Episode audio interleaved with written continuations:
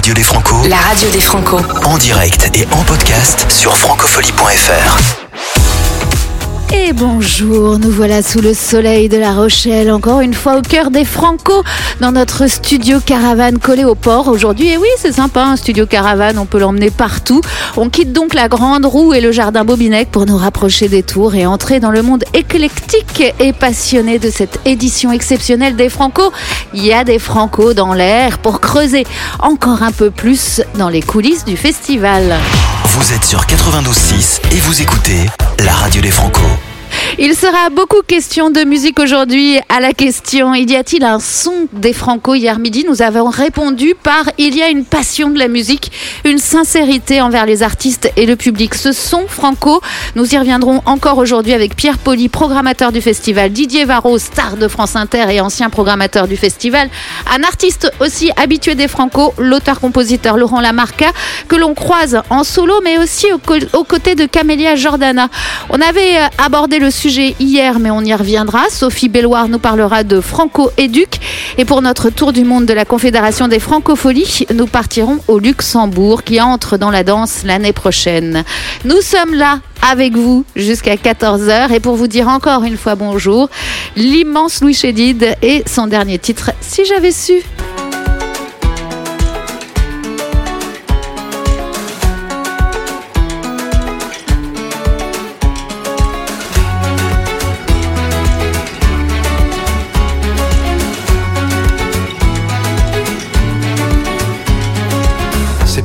C'est juré, je ne penserai plus à vous. C'est fini, terminé, un point c'est tout. Je ne dirai plus nous, mais moi je avant tout. À partir d'aujourd'hui, je me passe de vous.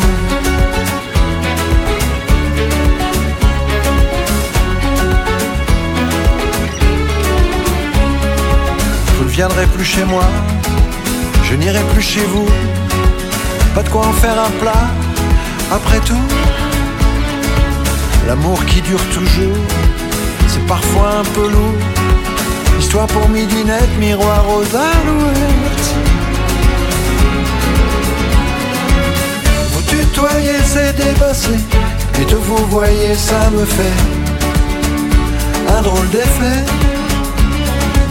Si j'avais su, si j'avais su vous alliez à mon insu m'abandonner, je ne t'aurais jamais dit, jamais dit, jamais dit.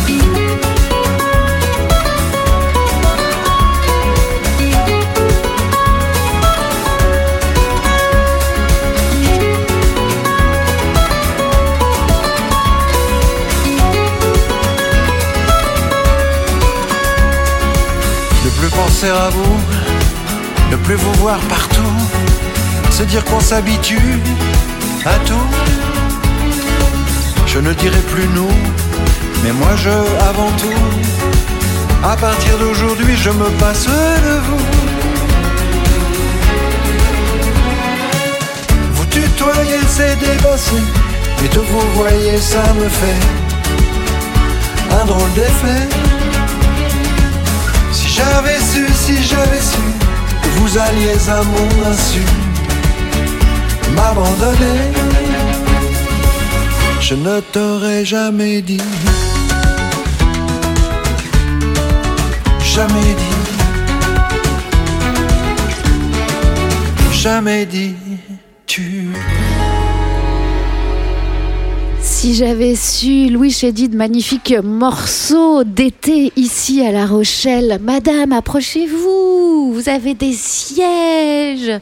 Profitez-en, madame. On est tranquille sur la radio des Franco. Ah Ah Elle, ne s'approche pas parce qu'il faut qu'elle rentre, mais... Je vous entends pas, madame. Ah, elle connaissait pas, mais oui, c'est parce que c'est le tout nouveau Louis Chédid. Ah, vous avez compris toutes les paroles. Ah ben c'est bien, c'est bien. Restez avec nous, on est ensemble jusqu'à 14h et j'accueille le programmateur Pierre Poli. Alors un festival a toujours besoin de se questionner, déclare Pierre Poli en interview l'année dernière, c'était dans l'Humanité, à l'occasion de la 35e édition des Francopholies sur le port de La Rochelle jusqu'au 14 juillet. Quand on programme une centaine d'artistes, quelles questions se pose Pierre Poli? Bonjour. Bonjour. Alors, c'est une question euh, complexe et riche. Je pense qu'il faudrait un quart d'heure pour y répondre, mais à la fois, on a euh, forcément une, réflexion, à avoir sur euh, quelle est aujourd'hui, qu'est-ce que représente aujourd'hui la chanson et la production musicale française dans l'actualité, dans les envies, dans les écoutes, dans ce qu'on a aussi envie de défendre nous en tant que festival. Euh, donc on, croise toutes ces questions-là, on est aussi beaucoup à l'écoute de, mm. ce qui se fait, de ce qui se passe, de ce qu'on nous fait remonter, de ce qu'on entend. Euh, euh, et, voilà, et puis après il y a une sensibilité qui est très subjective en tant que programmateur, c'est pas toujours facile de faire des choix, puisque c'est vrai qu'il y a une, une, pléthore d'artistes des actualités, il y a énormément de, nouveautés, de, de, renouvellement, et il faut puiser dans tout ça. Euh, et euh, voilà, on essaie de se raccrocher sur ce qu'on sur ce qu'on souhaite. Euh, on cherche des personnalités plutôt que des produits. Oui, après c'est une richesse dans une programmation, ça se construit comme une comme une richesse, comme une comme, un spectre de, de, fréquences. On a à la fois cette volonté de vouloir avoir et présenter des artistes qui sont euh, incontournables et qui font euh, partie de l'ADN des, francopholies et qui euh, on ne comprendrait pas pourquoi ils ne passeraient pas aux francopholies si on ne les programmait pas. Et puis on a aussi une, approche sur des artistes plus intermédiaires sur lesquels il y a c'est peut-être le sixième album qu'on veut aussi présenter parce que on a une histoire parce que cet artiste parce que l'album est super aussi et puis on a bah, toute cette nouvelle production, nouvelles, nouveaux artistes qui arrivent et sur lesquels on veut essayer d'aller dénicher comme tous les programmateurs euh, les petites pépites, euh, aller les présenter dans les différents endroits qu'offrent euh, les francopholies. et voilà, ça, ça demande aussi un travail de repérage à l'année qu'on fait en, tant que programmateur, mais aussi qui est alimenté par nous, la, chance qu'on a d'avoir ce chantier des Franco à l'année. Vous avez une vie horrible. Hein. Passez votre temps sur les concerts, à chercher les artistes qui rêvent que de ça, de venir sur votre scène. Ça doit être un enfer. Euh, oui, enfin non, c'est évidemment c'est un métier passion, ça on s'en doute, mais c'est quand même, ça reste quand même assez euh, assez euh, compliqué parce qu'on aurait aussi envie d'en faire quatre fois plus. je pense que bon, Gérard Pont ne, me contredirait pas si je dirais que je, si ça tenait qu'à moi, il y aurait peut-être le festival ferait, ferait 10 jours. Hmm. Mais parce qu'il y a, il y, a voilà, il y, a, il y a beaucoup d'artistes sur lesquels on, on veut absolument y aller, puis on ne lui trouve pas l'endroit, la place. Et du coup, et, cette situation-là est quand même assez complexe euh, pour nous à gérer. Et puis, la difficulté aussi quand on programme euh, des artistes, c'est qu'aujourd'hui, comme il y a beaucoup de festivals, euh, ça veut dire qu'il ne faut pas se marcher sur les pieds les uns des autres. il faut. Alors, j'imagine que les Franco, il y a un tel poids de l'histoire que quand on est programmé au Franco, euh, on ne fait pas la fine bouche parce qu'on va jouer euh, dix jours plus tard dans un petit festival euh, à 100 km. Oui, évidemment, c'est plus simple. Les Franco restent un, passage un peu obligatoire pour, pour. On dit souvent que c'est le coup de tampon sur le diplôme. je ne sais plus qui avait dit ça d'ailleurs, mais c'est assez représentatif de, l'attente de l'artiste et de sa, dans, le cadre de sa programmation sur le festival. Et, et c'est important d'avoir de pouvoir répondre, de répondre à ça. Et après, l'idée, c'est d'avoir aussi une singularité tout de même au milieu de, tout ce schéma et ce paysage de, de festivals. Et puis aujourd'hui, il y a plus de 1500 festivals de musique actuelle en, mm. France. Euh, on n'est plus comme à une époque où il y en avait relativement peu et les publics se déplaçaient de loin. Euh, là, on travaille maintenant sur, aussi sur une vision de territoire, de région, de, voilà. Et, euh, et c'est pas très grave d'avoir un artiste qui joue à 300-400 km d'ici, qui même le, lendemain, enfin, on est moins sur ces problématiques-là qu'on a pu l'être à une époque. Alors, je parlais du poids de l'histoire. Euh, il y a des grands noms hein, qui ont travaillé sur la, programmation des Franco avant vous. Il faut être euh, vraiment passionné sur de soi pour reprendre euh, une telle charge. C'était quoi l'émotion quand vous êtes entré dans cette famille et quand vous avez commencé ce, boulot? Elle a été très forte parce qu'il y, a, il y, a, toute cette histoire en fait, ce, ce patrimoine qui est quand même euh, très fort. Euh, mm. Et c'est vrai qu'il y a aussi énormément de. Tout ça, il faut l'ingérer pour pouvoir euh, s'y imprégner et l'incarner aussi d'une certaine manière. Euh, et donc, euh, c'était une émotion vraiment très forte, mais elle a été d'autant plus forte le premier jour du festival, euh, quand j'avais cette position aujourd'hui salarié, programmateur du festival, où là, c'est là que j'ai vraiment ressenti la responsabilité que ça pouvait représenter. Évidemment, en amont, on est dans un bureau, on travaille, on va voir des concerts. Euh, ça, fait un- ça fait près de 20 ans que je fais ce métier, mais euh, là, il y a vraiment ce, ce- ce poids, en fait, avec ces tours, avec ces images qu'on connaît, avec, euh, Mm. qui du coup devient réalité. Et c'est moi, c'est vraiment l'ouverture des portes. Et le premier concert où je me suis dit, ouais, mais en fait, c'est là, effectivement, la responsabilité est lourde et ça m'a procuré énormément d'émotions. Bah, en, en parlant de, de ce poids, je vous, ai, je vous ai trouvé un live qui, qui marque bien le, le poids de l'histoire ici à La Rochelle. C'est Léo Ferré. Avec ce fameux concert, on a tous vu l'anecdote où il dit au public Taisez-vous Ouais. Euh, Mais là, c'est un extrait de, de- de ce live. C'est un grand moment d'émotion. Léo Ferré sur la radio des Franco. Quand on a 17 ans, un beau soir, fin d'époque, et de la limonade, café tapageur aux lustres éclatants, on va souhaiter le verre de la promenade.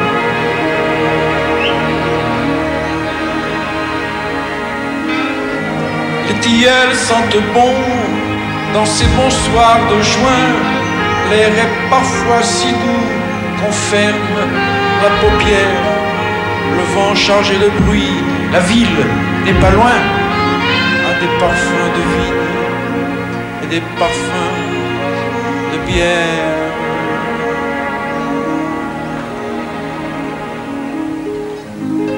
Voilà qu'on aperçoit un tout petit chiffon d'azur sombre encadré d'une petite branche piquée d'une mauvaise étoile qui se fond avec de doux frissons, petite et toute blanche.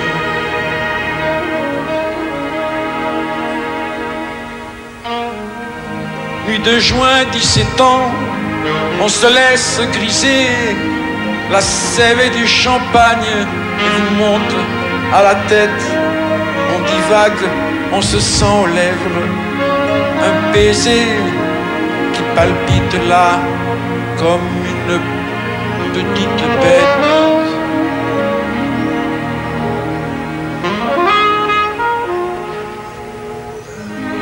Fou Robinson à travers les romans lorsque dans la clarté pâle d'un réverbère passe une demoiselle aux petits airs charmants dans l'ombre du faux col effrayant de son père.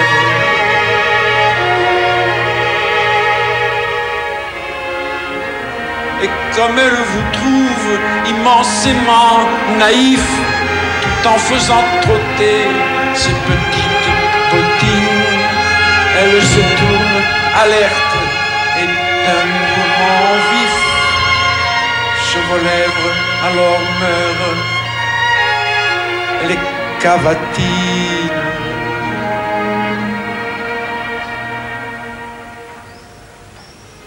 Vous êtes amoureux, loués jusqu'au mois d'août. Vous êtes amoureux, vos sonnets la font rire. Tous vos amis s'en vont, vous êtes mauvais goût. Et l'adorer un soir daigné vous écrire.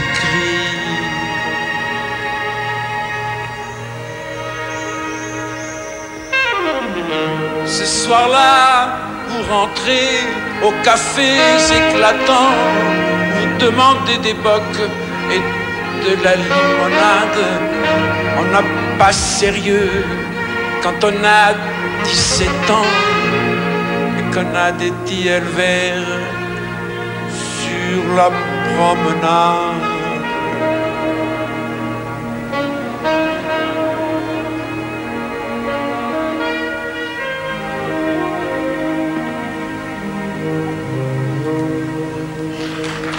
Bravo. Léo Ferré en 1987. C'est drôle cette époque où on mettait du sax partout, même avec un orchestre symphonique. On a- Tiens, à un moment donné, il fallait toujours sortir son sax, même avec Léo Ferré. Pierre Poli. Exceptionnel. C'est oui, incroyable. hein. Ouais, c'est clair. Avec nous, euh, euh, j'ai vu que vous étiez ex-directeur de l'Econova. Qu'est-ce que c'est l'Econova? L'Econova, c'est un, c'est une scène de musique actuelle. Donc on a- il en- existe une ici aussi à La Rochelle, qui est d'ailleurs euh, très, euh, très reconnue au, au niveau national, qui s'appelle La Sirène. Euh, donc c'est des lieux de, de création, de diffusion, euh, de répétition, d'action culturelle. C'est des, des- des- des projets de territoire assez complets. Euh, généralement, ça se situe entre 10 et 15 salariés. On était 12 là-bas. Mhm. Donc c'est une salle de concert. Premièrement, avec une capacité de 600 places, en l'occurrence pour, pour l'Econova, environ 90 ouvertures de portes à l'année, et puis euh, des expositions, des conférences, des rencontres professionnelles, enfin euh, tout, le panel. Et c'est d'ailleurs ce, type d'action-là que j'ai retrouvé au Francophonie qui m'avait un peu manqué dans mes précédentes euh, expériences, juste avant, et que j'ai pris plaisir à, à re- à- à- à revoir et à, participer à, certains, endroits. Donc voilà, un, lieu de type SMAC. Il en existe une centaine à peu près en France de ce type-là. D'accord. Vous êtes assez jeune hein, pour avoir une telle responsabilité. 38 ans, c'est ça? Euh, 39. Ah Ça y est, ça se rapproche. Mais ouais, c'est dans trois mois. Mais, euh, effectivement, parce que quand, quand j'ai été nommé à la direction de, de l'Econova, j'avais 27 ans. Mm. Et je, je crois avoir été un des plus jeunes à, à l'époque. Et, et, et pareil pour euh, la, la direction d'un Zénith que j'ai repris avant, où, j'ai- où je dois avoir 20 34 ans, je crois, quelque chose comme ça. Euh, Comment ça se fait alors que vous êtes si précoce? Vous, avez, vous êtes tombé dans la musique euh, tout petit et c'était ça, ça, ça et rien d'autre? Oui, j'ai été d'abord moi-même musicien euh, euh, dès l'âge de 15 15-16 ans. Euh, j'ai eu un, un- un groupe, mais que je manageais aussi en quelque sorte. Enfin, j'étais en fait pas manager, mais j'étais celui qui faisait Les tout en fait. Poppies, c'était vous? Non. non. C'était quoi ce groupe? Oh là là, un groupe très rock. Oh là On en là reparlera. On en reparlera hors antenne, bon Et, d'accord. euh, et en fait, ça m'a amené à, à- à- à finalement à faire des choses, un site internet, des marchés, etc. Et j'ai pris goût à ça. Et j'ai finalement arrêté mes études assez tôt, à l'âge de 20 ans. Et, et, euh, par contre, j'étais mais, mais possédé, passionné par euh, ce monde du spectacle et ce monde de la musique, en tant que musicien, mais aussi finalement en tant qu'organisateur. Je commençais à organiser des concerts. Et, et très vite, j'ai. Par cet enthousiasme, je pense que j'étais vraiment très enthousiaste, très peut-être un peu naïf aussi, j'ai été toqué à des portes et puis il y a une porte qui s'est ouverte un jour dans, une petite salle de concert sur Nancy, dans, la hauteur de Nancy. Et finalement, j'ai participé à l'ouverture de cette salle, qui avait aussi des studios de répétition, et j'ai appris un peu sur, finalement sur le mais, euh, mais de façon très, euh, très, très passionnelle. Et euh, bah, voilà. après, je suis passé par différentes expériences pour la, la production de spectacles chez un, un promoteur de concert. Euh, ensuite, la, direction, la création d'un festival aussi, de, même de plusieurs festivals, dont un que j'ai, dont j'ai pris la direction, qui existe toujours aujourd'hui dans l'Est de la France. Ah ah et après, voilà, l'Econova à Vannes et le Zénith de Nancy. Mais j'ai aussi toujours eu une activité à côté, euh, comme si c'était une, une forme de boulimie. J'ai j'ai pas fait d'études en fait pour faire ce métier-là, et je pense que la sensibilité artistique, elle s'apprend pas. C'est un truc qui se, qui se crée un peu de, de, de force d'expérience, de de- d'histoire, de, son, de, son, de sa propre sensibilité. C'est un joli message parce que c'est vrai que on a tendance à faire croire aux jeunes qu'il faut absolument avoir le bon diplôme pour faire les choses. Parfois, il faut simplement avoir euh, la passion et s'accrocher et Ouais. persévérer. Je pense que j'ai regretté justement à une époque, euh, quand j'étais encore au collège ou au lycée, qu'on m'ait pas euh, soumis ces perspectives, euh, même de, de photos, de journalisme. Enfin, c'était tu feras de la compta ou de la mécanique. C'était Ouais. le cas en 94. On était dans ces visions-là, un peu, euh, un peu Mm. étriquées. C'est pour euh, ça que Kurt Cobain s'est suicidé d'ailleurs. Ah bon? C'est quoi? C'est un message euh, Oh merde. Euh, Ah, C'était pas drôle comme époque. non, non, c'est sûr. Et d'ailleurs, j'intervenais, j'interviens encore de temps en temps, mais euh, j'intervenais beaucoup à l'époque dans les, les classes CHAM, dans les collèges, les lycées. Euh, J'intervenais aussi en, en fac encore récemment, où, c'était le message que je portais. C'est la passion avant tout. Du moment où on, on sent chez soi ou chez ses enfants qu'il y a une fibre quelque part, il faut, il faut creuser en fait tout de suite le truc. Il faut pas. faut, faut s'en- enlever tous ces a priori et, et essayer de déceler justement cette, cette. Moi, mon père m'a laissé faire. En fait, Euh, Mm. c'est pas qu'il s'en foutait, mais il, euh, il- lui, il a été pareil. Il a fait à peu près pareil. Enfin, il, a, il a fait un peu ce qu'il voulait. Et il m'a laissé faire. C'était déjà une chance. Qu'est-ce que c'est un grand concert au, Fran- au Franco, un concert qu'on n'oubliera jamais? C'est un grand artiste ou c'est ça peut être un artiste inconnu qui va à un moment donné euh, créer quelque chose? Qu'est-ce que c'est un grand concert? Ben, moi, je me réfère toujours au public. Toujours, Mm. toujours. C'est mon baromètre, en fait.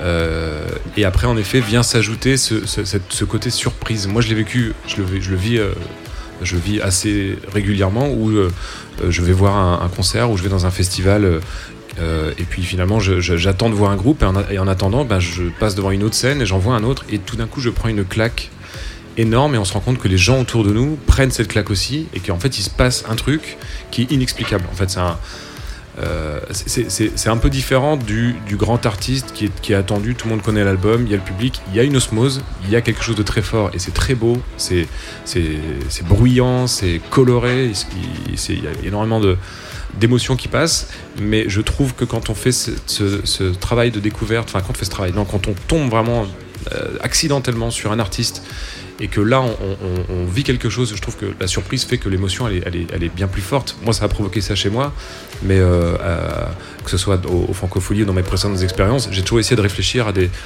des, manières d'amener les gens à découvrir des choses sur lesquelles ils ne s'y attendaient pas. On avait par exemple euh, à l'Econova, on avait créé un concept de concert secret. Euh, donc les gens venaient, euh, savaient pas pourquoi ils venaient, c'était complet à chaque fois. C'était le, le rendez-vous euh, mensuel. Et on ouvrait le rideau, et là on avait un- un- une proposition artistique, un artiste euh, euh, parfois qui, qui bousculait un peu, quelque chose de très différent. Euh, C'était très di- différent d'ailleurs à chaque fois. Et on avait, euh, et on réunissait tous les publics. On avait des personnes plus âgées, des jeunes, des mecs avec des dreads, euh, des métalleux, tout ça. Et ils venaient, ils venaient là, Ah, et finalement tout le monde confrontait finalement, leur point de vue sur cet Mm. artiste-là. Et c'est cette euh, surprise qui faisait que le, le moment devenait, euh, devenait passionnant et qu'il pouvait se passer des fois des choses incroyables. Et après, c'est même les artistes eux-mêmes qui voulaient ne plus être programmés dans la programmation classique, non mais je vous assure, j'assure, et qui voulaient, euh, qui voulaient jouer sur ces événements secrets. Quoi. Le plus grand souvenir pour vous de concert au Franco? Moi, c'est. Moi, c'est. Si je mets ma casquette de, de programmateur, c'est le premier concert que j'ai vécu en tant que programmateur. Forcément. C'est. Mm. C'était qui euh, Radio Elvis. Ah bah oui, c'était pas mal. Ouais. Euh, sur la grande scène. Ouais. parce qu'il y a ce, il y avait déjà eu des démarrages de, de, de, de- de- de concerts euh, au Cabinet Jordana, à Verdière, mais euh, l'ouverture des portes de Saint-Jean d'Acre avec euh, le public qui rentre et ce démarrage de concert a été très marquant pour moi. Je, je, je parle vraiment plus ouais, avec, avec cette, ce, ce regard-là. Quoi. D'accord. Et euh, sans la casquette Euh, alors c'est pas très objectif, mais c'était le, le, la- le concert de The Blaze. D'accord. Ouais. En fait, euh, je, je trouvais que ça venait un peu à contre-pied. euh, et puis, il y a, y a cette. Moi, je suis très sensible aussi à la, à la création numérique. Euh, et là, ils avaient une installation euh, mappée avec une boîte qui s'ouvre, les mecs apparaissent. C'était comme un film en fait. Il y a un- Mm. À la fin, il y avait un, un générique euh, qui présentait les équipes techniques qui avaient travaillé sur ce projet, ce, ce projet de création. C'était quelque chose d'assez introspectif et puis très, très dansant. Mais je- bon, après, j'ai- j'aime vraiment énormément l'album. Et c'était la première fois que je les voyais sur cette configuration live sur scène. Et j'ai- ce concert, j'ai regardé du début à la fin. Alors que normalement, j'ai pas trop le temps de regarder les concerts. Mm. Euh, et celui-là, je suis resté euh, scotché. Ouais. Ah, vous m'avez choisi euh, pour, pour, pour qu'on se quitte euh, un morceau qui est pas du gâteau. Ouais. Pourquoi Mano Solo?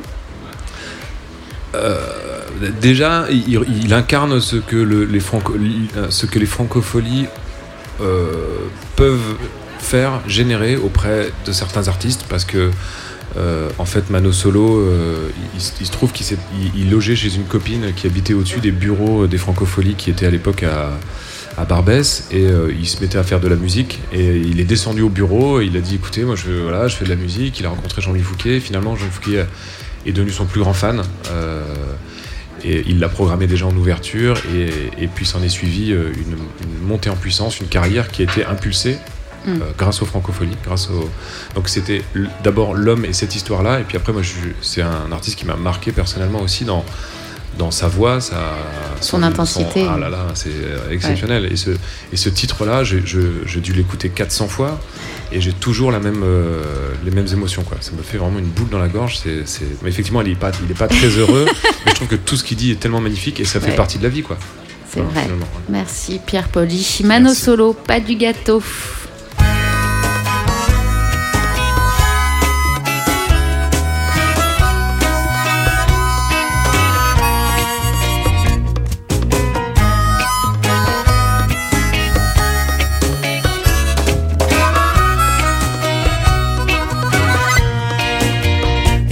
Les jardins, y en avait plein les cours d'immeubles, des petits bambins, des petits parisiens, et même des petits gavroches, les deux mains au fond des poches, petite mat en coin avec des têtes de petits malins. Alors j'ai dit, allez viens mignonne, allez viens, on en fait un. On le tiendra par la main, tous les trois, on rigolera bien. Mais c'est là que t'as dit que la vie, c'est pas du gâteau, et qu'on fera pas de vieux qu'on fera pas de marmot, pour l'heure qu'elle est tout haut, que la vie c'est pas du gâteau. Même si je gagne pas ma vie, et même si j'ai le sida, moi ça me coupe pas l'envie. Moi je me dis ouais, pourquoi pas? Je voudrais mordre à pleines dents dans les jours d'un enfant. Je dirais salut mon petit lui me dirait salut papa. J'emmènerais faire des conneries, tous les trucs qui sont pas permis.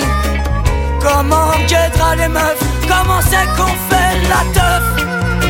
Mais c'est là que t'as dit que la vie, c'est pas du gâteau, et qu'on fera pas de vieux os, qu'on fera pas de marron, pour l'heure que les tout haut. La vie, c'est pas du gâteau, c'est pas du gâteau.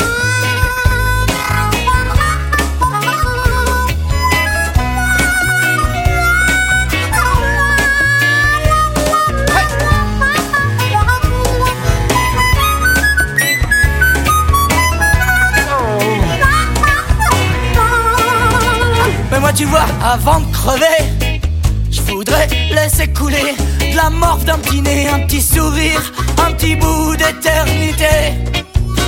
Tu me dis que tout ça c'est des fantasmes, et j'ai du mal à te contredire. Mais je voudrais quand même laisser une trace avant de partir, avant de mourir, même si la vie c'est pas du gâteau et qu'on fera pas de vieux os, qu'on fera pas de marmot pas de vieux os, qu'on fera pas de marteau que les tout haut. C'est pas du gâteau, et qu'on fera pas de vieux os, qu'on fera pas de marteau que les tout haut. La vie c'est pas du gâteau, c'est pas du gâteau, c'est pas du gâteau, c'est pas du gâteau. Mano Solo, pas du gâteau, c'était sur l'album La Marmaille Nue, sorti en 1993. Ces souvenirs, ce ne sont pas de la nostalgie, non, ce sont des cartes postales d'époque et de génération qui se succèdent sur le port de La Rochelle pour des moments magiques de musique comme ici. En 1988, Gainsbourg chante Bonnie and Clyde. Come on. Let's go.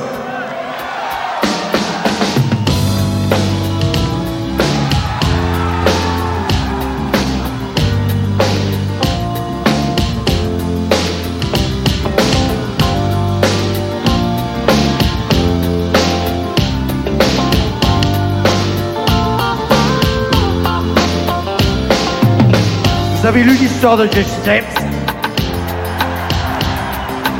Comment a-t-il vécu? Comment il est mort Ça vous a plu hein? Vous en demandez encore? Il a écouté l'histoire de Bonnie Clyde Alors voilà, Clyde a une petite amie. Elle est belle. Son prénom c'est. Et deux, ils forment le gang. Barrow. Leur nom Bonnie Parker et Clyde. Barrow.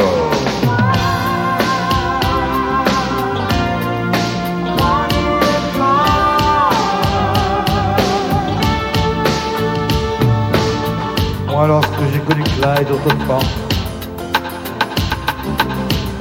c'est un gars loyal, honnête et droit c'est la société.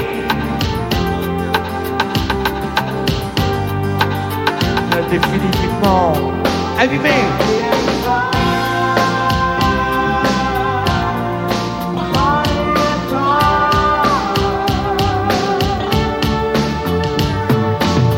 ce qu'on n'a pas écrit sur elle et moi. On prétend que nous tuons de sang-froid. C'est pas drôle, mais on est bien obligé de faire taire celui qui se met à gueuler.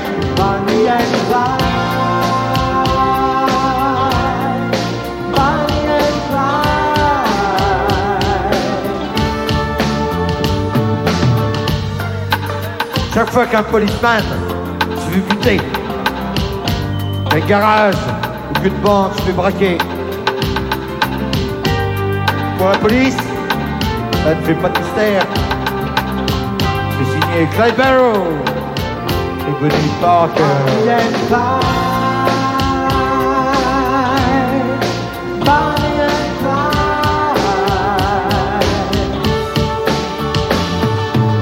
Maintenant, chaque fois qu'on essaie de se ranger, s'installer tranquille dans un meublé, dans les trois jours, voilà le tac tac tac.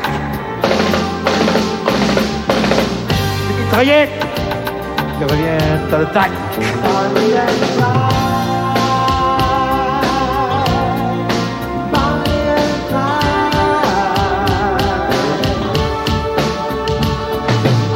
24, nous tomberons ensemble.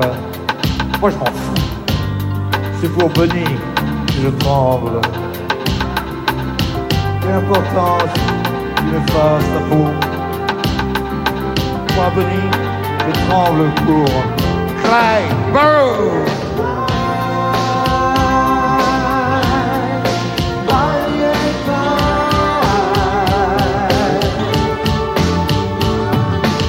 De toute façon, il pouvait plus s'en sortir.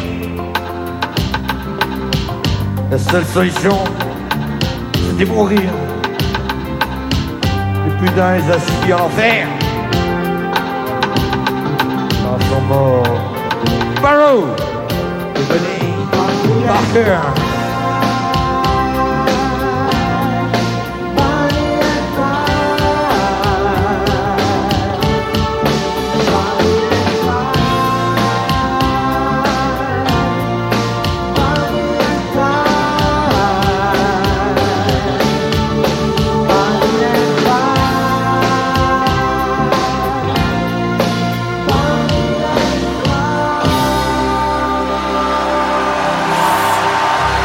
Incroyable cette version de Bonnie and Clyde, Serge Gainsbourg, ici au Francophonie, c'était en 1988.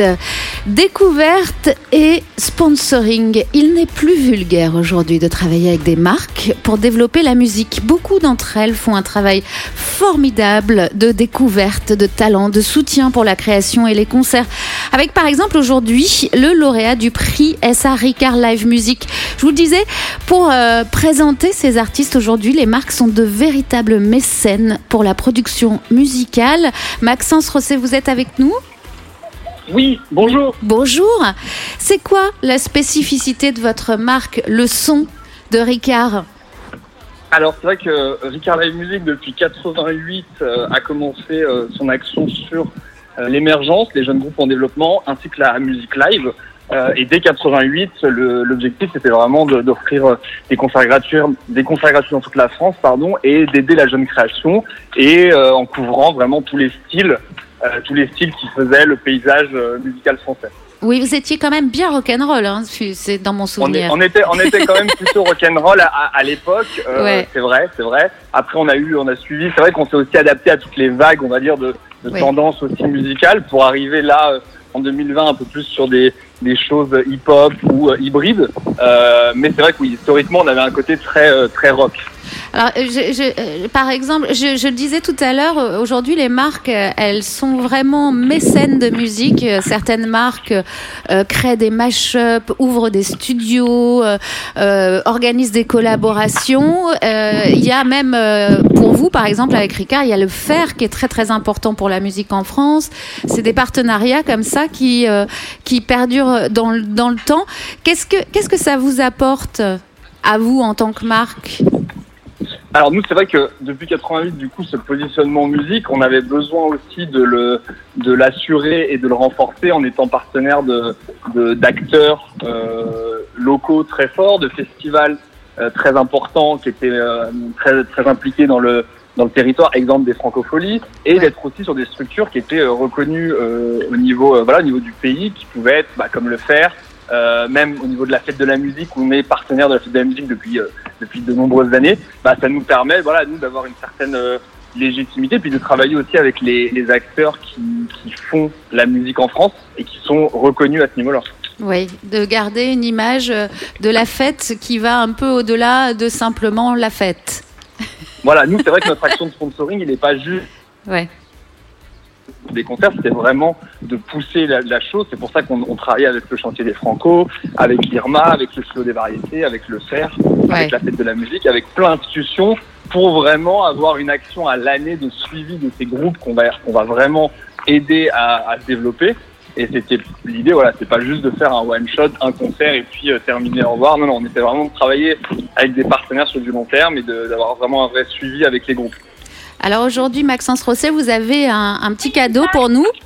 C'est le lauréat du prix euh, SR Ricard Live Music. Alors qui est-ce?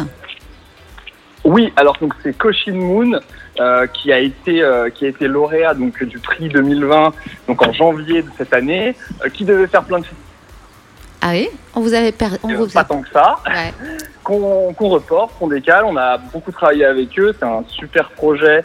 Euh, donc c'est deux deux artistes, euh, voilà, ça mixe vraiment le côté euh, électro euh, moderne avec des nappes traditionnelles euh, indiennes, etc. dans la veine un peu de l'acide arabe, etc.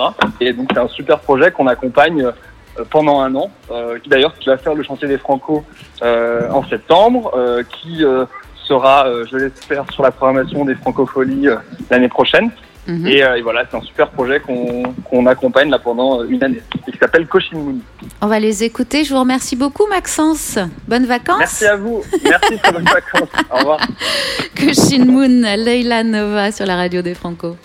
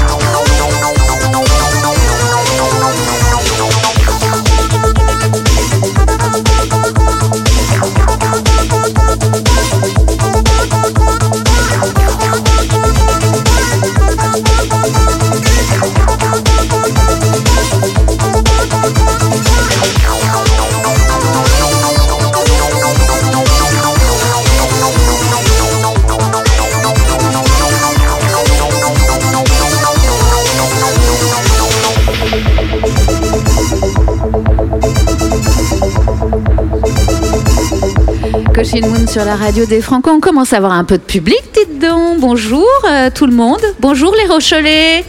Comment ça va? Ils sont au soleil, ils sont bien. Alors tout de suite, attention, hein, c'est pas n'importe qui. C'est même très très compliqué de vous présenter Didier Varro parce que c'est un homme complexe et impliqué de toutes parts dans la musique. La radio, bien sûr, avec France Inter, mais il est aujourd'hui bien plus que cela. Il est directeur musical de tout le groupe Radio France. Il est journaliste, scénariste, souvent sérieux, mais aussi artiste, chevalier de l'ordre des arts et des lettres. C'est pas n'importe quoi. hein. Entrer dans sa mémoire, c'est pousser une porte vers une tendresse infinie pour les artistes, un profond respect de la création et surtout beaucoup, mais beaucoup d'histoires à raconter. Bonjour Didier. Bonjour Mélanie. Comment ça va euh, aujourd'hui Je ça- je suis pas complexe moi. Si vous êtes complexe. Oh Mais ça n'est pas le propos aujourd'hui. Dommage. Non, mais en revanche, euh, j'imagine que vous l'avez raconté plein de fois et c'est vrai que euh, c'est arrivé aussi avec Gérard Pong, etc. Mais moi, j'aimerais quand même que vous me racontiez comment vous êtes tombé dans les francopholies, comment les, les francopholies sont tombées sur vous. Elles sont tombées sur moi en 1985, donc l'année de la création. Je venais de rencontrer Jean-Louis Foulquier. Ça faisait un an et demi que je travaillais avec lui sur euh, une autre aventure euh, qui était un journal dédié à la chanson française qui s'appelait Chanson 83, puis à la fin de 83 qui s'appelait Chanson Magazine. Et ce journal a existé pendant deux ans. Et on a eu la mauvaise surprise un jour d'être convoqué par la femme de Jean-Louis Foulquier qui nous a dit ben, le journal ferme, euh, vous êtes licencié. Donc euh, je dois à Jean-Louis Foulquier mon premier chômage. D'accord. Et euh, j'ai croisé Jean-Louis quelques minutes après ce, ce- voilà, ce licenciement. Et il nous a raconté l'histoire. Il nous a dit voilà, j'avais deux, j'avais, j'avais un choix qui était cornélien. Soit je gardais ce journal, Dixit mon banquier, soit comme il avait ce projet de faire les francopholies à La Rochelle, soit je, lance les francopholies. J'ai choisi les francopholies. Je me suis peut-être trompé. Mm, mm, peut-être que ce sera un bide, on ne sait pas. En tout cas, si ça marche pas, je vous promets, dans un ou deux ans, on remontera un, un journal. Et donc, il, il nous a, parce qu'on était plusieurs, il y avait Sylvie Coulon, il y avait Laurence Lefebvre, il y avait quelques autres, et moi-même, il nous a invités en fait euh, à venir euh, assister à ces premières euh, francopholies, en nous disant, vous verrez bien, vous serez les premiers spectateurs privilégiés de cette aventure. Explique-nous, Jean-Louis, ce que c'est exactement les francopholies. Ça, ça consiste en quoi? Bah, C'est d'abord une ville, La Rochelle, qui est ma ville. Euh, c'est un site exceptionnel. Et puis, euh, je vais adapter ma philosophie, qui est celle des copains d'abord, euh, dans un festival. Avec cette différence près que les copains d'abord ne vont pas se retrouver dans un café ou dans un bar, mais sur des scènes dans La Rochelle. On a dit, ah, c'est chouette, euh, mais il y a déjà le printemps de Bourges. Oui, mais c'est pas pareil. Ah bon, d'accord. Alors, on, est venu ici, on est arrivé deux jours avant les francopholies. Moi, je ne connaissais pas La Rochelle, c'était ma première. Et euh, normalement, logiquement, maintenant on le sait, une semaine avant les francopholies, on sent déjà une énergie extrêmement électrique dans la ville. On voit de plus en plus de gens avec des t-shirts de noms de groupe, etc. Là, zéro, nada. Il n'y avait personne. Il y avait quelques euh, touristes habitués à la ville de La Rochelle ou à l'île de Ré, mais il n'y avait pas ce qui ressemble à un festivalier. Et donc la pression est montée dans La Rochelle jusqu'au au- au- au jour dit. Et la veille au soir, il y avait un train qui arrivait, un train de nuit, on va dire, euh, de Paris, et qui était bondé à craquer. On avait l'impression que c'était le train de l'Exode. Et à 11h30 du soir, on déferlait ici même, d'ailleurs je me souviens très bien, des, des, nuées de sacs à dos, quelques punks à chiens aussi, et euh, plein de gens qui venaient avec des t-shirts d'Hubert Félix Thieffen, de Diane Dufresne, de, Jacques Higelin. Et donc on a compris que les francopholies, euh, ça allait marcher. Ça allait tellement bien marcher que en fait, il y avait donc la scène, euh, principale qui est le Saint-Jean d'Acre, mais qui débordait. Et en fait, il y avait autant de monde euh, de l'autre côté du port que sur le Saint-Jean d'Acre. Mm. Et voilà, les francopholies euh, sont, nées comme ça sous mes yeux. Et comme il y avait beaucoup de monde, beaucoup de, problématiques à gérer, de sécurité, d'accueil des, artistes, etc., très très vite, Jean-Louis euh, m'a missionné pour faire un peu tout euh, la première année, c'est-à-dire amener de l'eau aux artistes, les accompagner, faire en sorte qu'ils soient à l'heure au direct de France Inter. Et puis il m'a dit, ça serait bien quand même que tu écrives un petit journal de bord de, de, de ce festival, ce qu'on a fait tout de suite. Et euh, pendant des années, euh, on s'est chargé d'un journal du festival qui était distribué tous les matins dans les hôtels, sur le port, dans les magasins, euh, dans les restaurants, qui s'appelait le Francophilou. Et, et donc, qui était une feuille de chou assez sympathique où on racontait énormément de bêtises, hein, quand même. On racontait beaucoup de bêtises, mais on faisait aussi le compte-rendu des concerts euh, de la veille et aussi on parlait des concerts qui allaient venir. Il y a eu ça, et puis très vite, dès la deuxième année, Jean-Louis m'a chargé de présenter euh, les concerts qui avaient lieu à la salle bleue, qui était la salle euh, de l'émergence, euh, la salle où tous les, jeunes artistes se produisaient aux Francopholies. Voilà, ça a été petit. Moi, ce que j'aimerais savoir, c'est cette rencontre, Didier Varro, entre vous et Jean-Louis Foulquier, parce que vous êtes deux personnes euh, avec des fortes personnalités, mais très très différentes. Euh, Jean-Louis Foulquier, c'est le rebelle, euh, c'est quelqu'un d'extrêmement, c'était quelqu'un de d'extrêmement bruyant comme comme personne qui prenait beaucoup beaucoup de place, alors que vous, vous êtes une personnalité plus discrète, plus posée. Comment comment ça s'est passé entre vous? Qu'est-ce qui qu'est-ce qui vous êtes reconnu par la musique? Vous êtes reconnu comment? Il y a une folie, un petit grain de folie dès la, dès la première rencontre? C'est assez étonnant parce que je n'ai toujours pas réussi à décrypter euh, ce qui a fonctionné en fait euh, entre Jean-Louis et mo- moi, au-delà du fait que nous aimons éperdument les artistes, Hmm. euh, qu'on se sent euh, appartenir à leur communauté. Euh, Jean-Louis, lui, a chanté, Euh, il a fait du spectacle, il, il a fait du théâtre. Euh, moi, non, c'est pas. Enfin, j'ai fait un tout petit peu de théâtre, mais j'ai jamais chanté. Et puis, je ne chanterai jamais pour, pour le bien des oreilles de tout le monde. Et puis, je n'ai jamais fait partie d'un groupe comme plein de gens de ma génération qui ont tous voulu à un moment faire du rock and roll ou être punk. Moi, j'ai pas du tout eu cette vocation-là. Donc, Jean-Louis avait ce truc très proche des artistes euh, parce qu'il aurait voulu être un artiste. J'aurais voulu être un artiste. Et il l'a été quelque part en montant ce festival. Il l'a monté comme un artiste. Et, moi, je dirais que je, suis plus un artiste scénographe ou euh, voilà qui, aime profondément euh, l'ombre, mais qui aime bien aussi tâter de la lumière pourvu qu'elle puisse servir à pousser les artistes. Donc on a ce point commun. Vous dites euh, Foulquier rebelle, c'est ça vous avez dit? Oui. C'est pas un rebelle, Foulquier. Ah bon? Ah non, c'est un faux rebelle. C'est D'accord. un nanar. Euh, D'accord. C'était un nanar euh, anarchiste, hein, pas nanar. Non. Anarchiste euh, de droite, je dirais, qui, euh, qui aimait bien, oui, effectivement, qui n'aimait pas les contraintes. Mais je ne sais pas si ça fait réellement de lui un, un- un rebelle. Moi, j'étais un peu plus rebelle que lui, en fait. Ah ah. Beaucoup plus transgressif que lui. Mhm. Et c'est aussi ça qui nous a reliés. Parce que, euh, ouais, il y avait un- une attraction euh, désastre, comme dirait Étienne Dao, pour, euh, pour ce qui est un peu interdit, en tout cas pour les gens qui ne sont pas communs. Voilà. Après, euh, la question, pour revenir à la question, c'est- étonnant que vous me posiez cette question parce que hier, j'ai parlé de ça hier soir après le, le concert des Francopholies. Euh, on me posait la- un peu la, même question en creux de la rencontre, comment ça s'était passé, etc. Donc euh, voilà, moi j'ai rencontré Jean-Louis avec mon pressbook à l'époque où je cherchais du boulot comme journaliste. Donc euh, il avait son journal et j'étais arrivé avec mon plus beau blouson, mon plus beau pressbook et, et voilà en disant il faut que je réussisse cet entretien d'embauche. Ça va être extrêmement déterminant pour la suite de ma carrière. C'est Jean-Louis Foulquier qui travaille à la radio, euh, qui a ce journal, etc. Donc je suis arrivé avec mon plus beau blouson, mon plus beau pressbook. hein. Je l'avais même un peu gonflé parce qu'il n'y avait pas autant de trucs que ça, quoi. Et je lui dit alors voilà, euh, j'ai déjà interviewé Jean-Jacques Goldman, euh, Renaud. Il, a même pas regardé. Il m'a dit qu'est-ce que tu fais la semaine prochaine? Je lui dit bah la semaine prochaine, je suis libre. Rendez-vous jeudi 11h, conférence de rédaction de Chanson Magazine. T'aurais une idée de, t'aurais une idée, t'aurais envie de parler de quoi euh, Et si tu avais un artiste à mettre en couverture dans ce prochain numéro? Couverture, c'est quand même un choix Mm. éditorial très important. Je dis, bah, je sais pas, euh, Renault qui fête ses 10 ans de carrière et qui n'a pas vraiment de promo en ce moment, Banco. Et le jeudi suivant, je suis arrivé. Dans cette rédaction, il y avait des journalistes installés.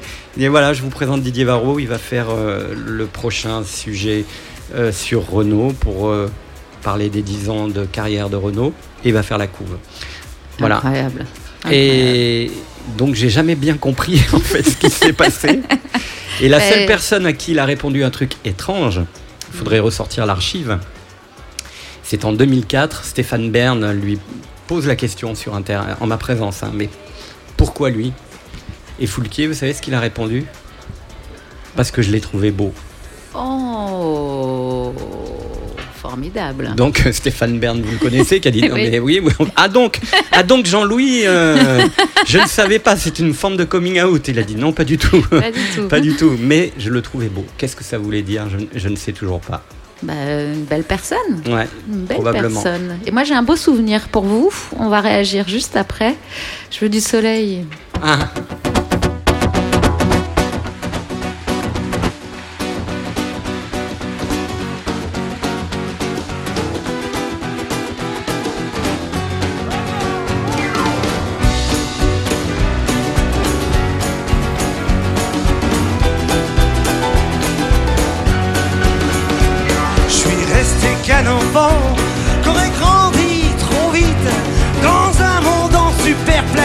Veux retrouver maman qu'elle me raconte des histoires de Jane et de Tarzan, de princesse et de cerf-volant. Je du soleil dans ma mémoire, je du soleil à vous, je du soleil, je du soleil, je du soleil. Je veux traverser les océans, devenir Monte Cristo, au clair de lune m'échapper. Veux devenir roi des marécages, me sortir de ma cage, un Père Noël pour Cendrillon, sans escarpin. Je veux du soleil,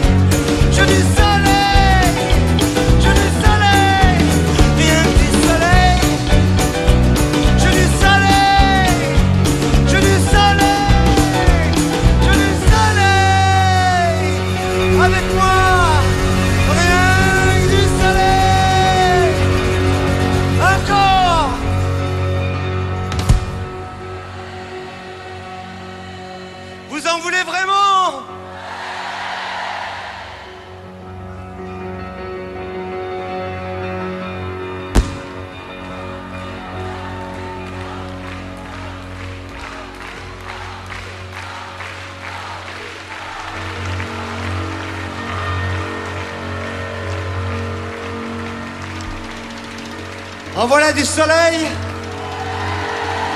Alors rien que pour lui, rien du soleil.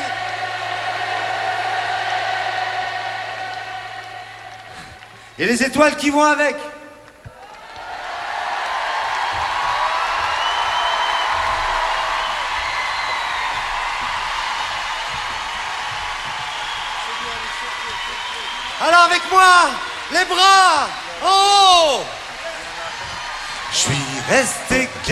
Enfant qu'aurait grandi trop vite dans un monde en super plastique. Je veux retrouver maman qu'elle me raconte des histoires de Jane et de Tarzan, de princesse et de cerf-volant. J'ai du soleil dans ma mémoire.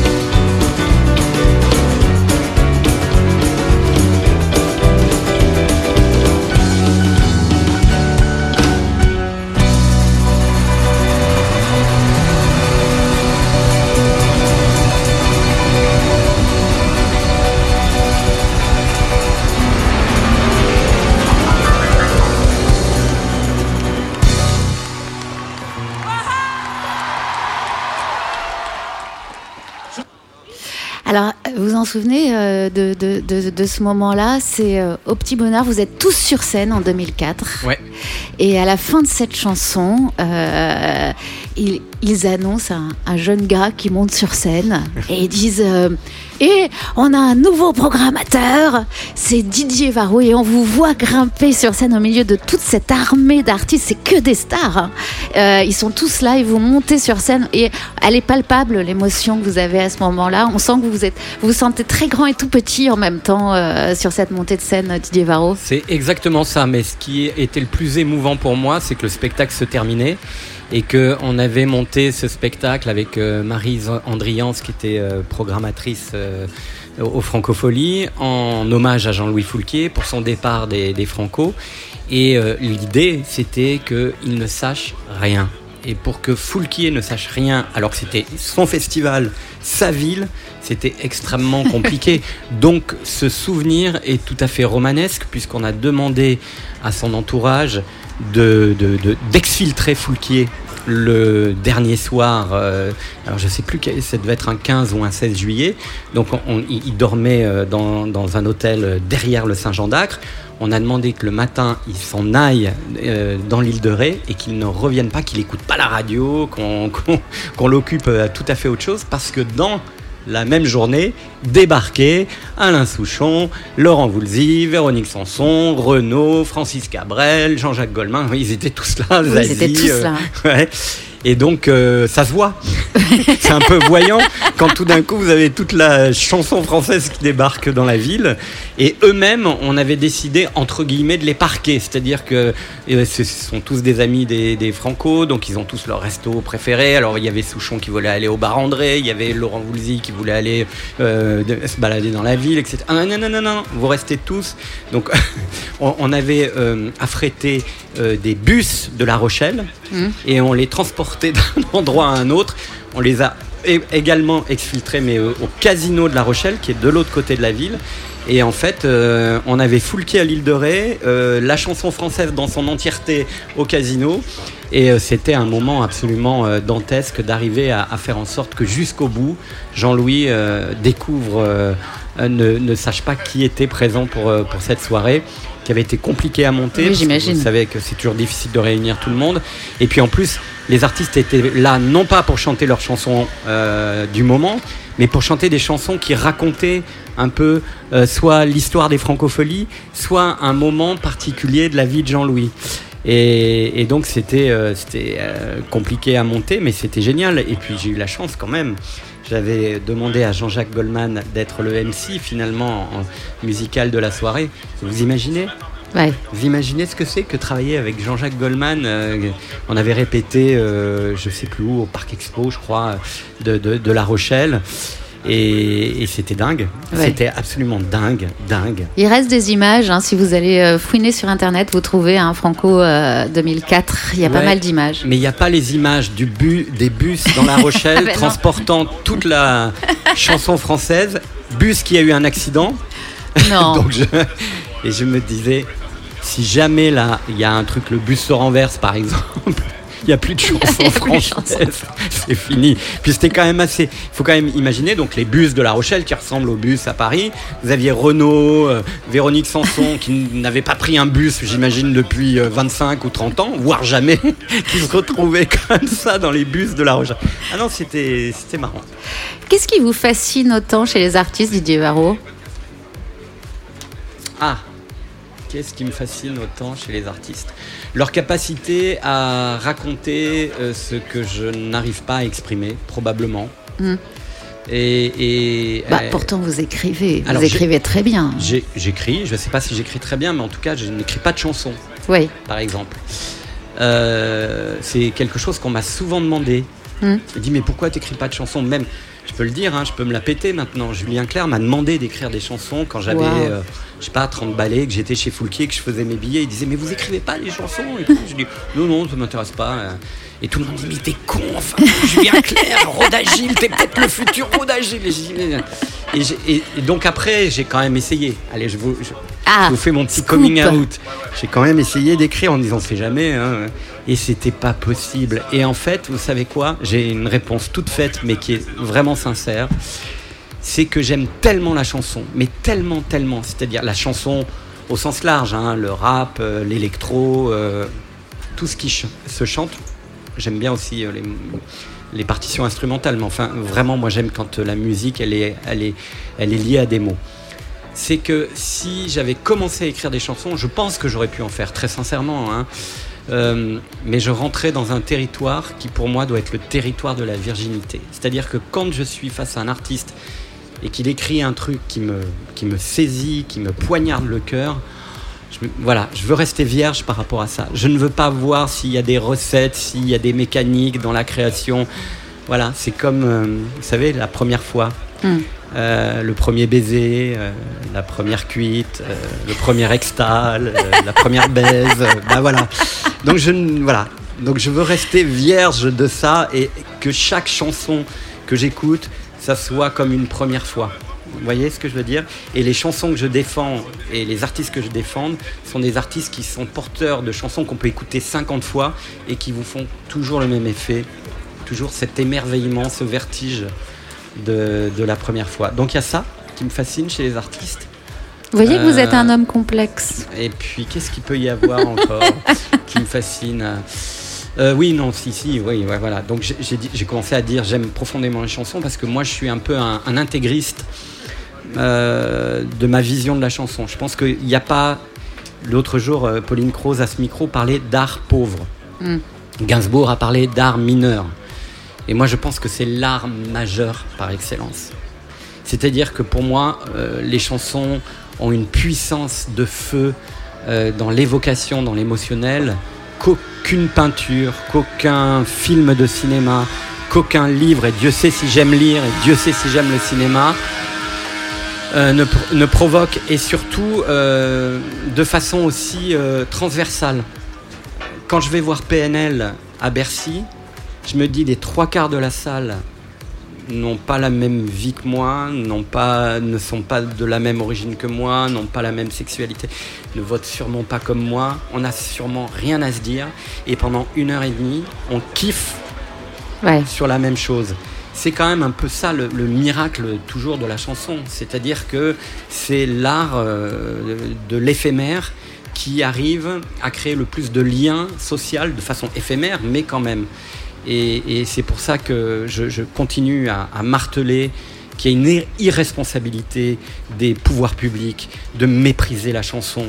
Parce qu'on n'a pas eu un ministre de la Culture depuis Jack Lang qui a considéré euh, ce mode d'expression comme un mode à part entière. C'est une part la responsabilité des artistes qui sont des très mauvais ambassadeurs de leur propre euh, euh, mode d'expression. C'est aussi souvent eux-mêmes qui considèrent qu'ils sont un peu mineurs. hein, la preuve, hein, ce que disait Pauline l'autre jour, mais il y en a plein. Notre père à tous, Gainsbourg, a dit c'est un art mineur. Donc euh, voilà, ça conditionne beaucoup de choses.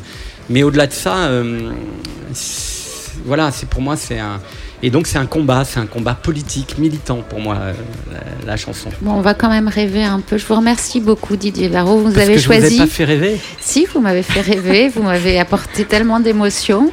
Euh, mais là, je vais rêver un petit peu dans l'espace avec Bachung que vous avez choisi pour nous, Madame Rêve. Je vous remercie. Vous savez pourquoi j'ai choisi Pourquoi cette chanson? Allez-y. Mais parce que mais cette chanson, vous l'écoutez la première fois, vous pleurez, vous jouissez, enfin vous faites ce que vous voulez. Et euh, elle a combien d'années cette chanson? 30 ans maintenant Mm. à peu près. C'est toujours la même chose. Et puis euh, cet art subtil de décrire quand on est un homme la mécanique du plaisir féminin.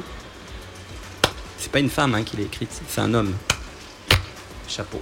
D'accord, je vais écrire une chanson sur votre mécanique à vous un jour peut-être. Sur mon point G? Bon courage. On en reparle en antenne. Alain Bachung, Madame Rêve. Merci Didier. Merci.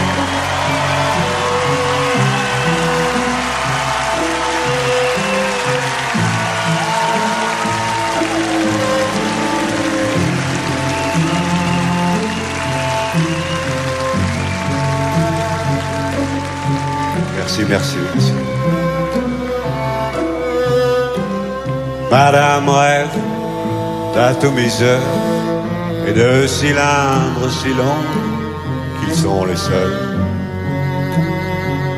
qui la remplissent de bonheur.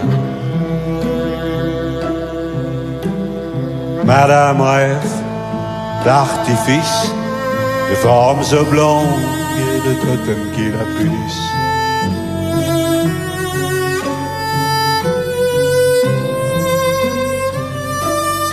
Rêve d'archipel, de vagues perpétuelles, sismiques et sensuelles.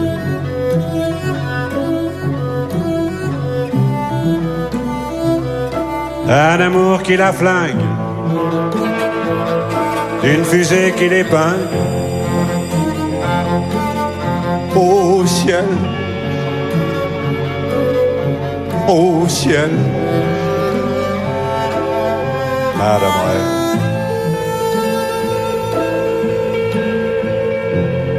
Madame Rêve, Madame Rêve.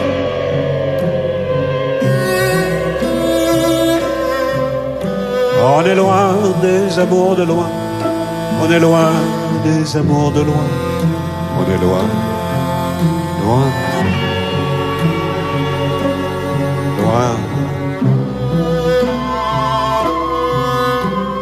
Madame rêve à libitum, comme si c'était tout comme dans les prières qui emprisonnent et vous libèrent. Madame rêve d'apesanteur, des heures, des heures de voltige à plusieurs.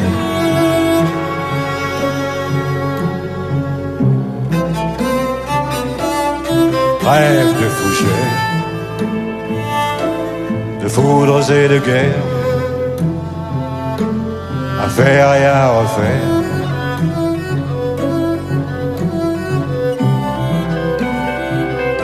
Un amour qui la flingue, une fusée qui l'épingle. Au ciel, au ciel, Madame Rêve, au ciel.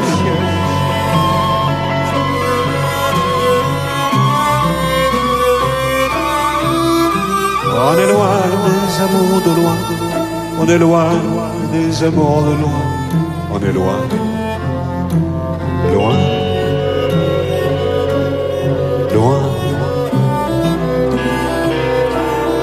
Madame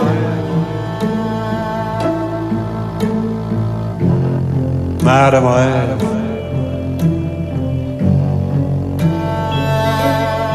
Au ciel.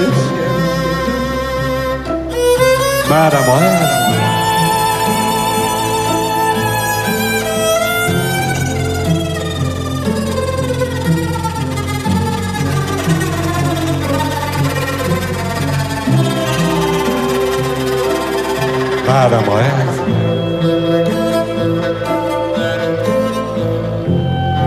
Madame rêve.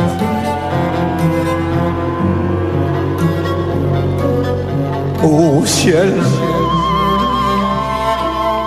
Madame.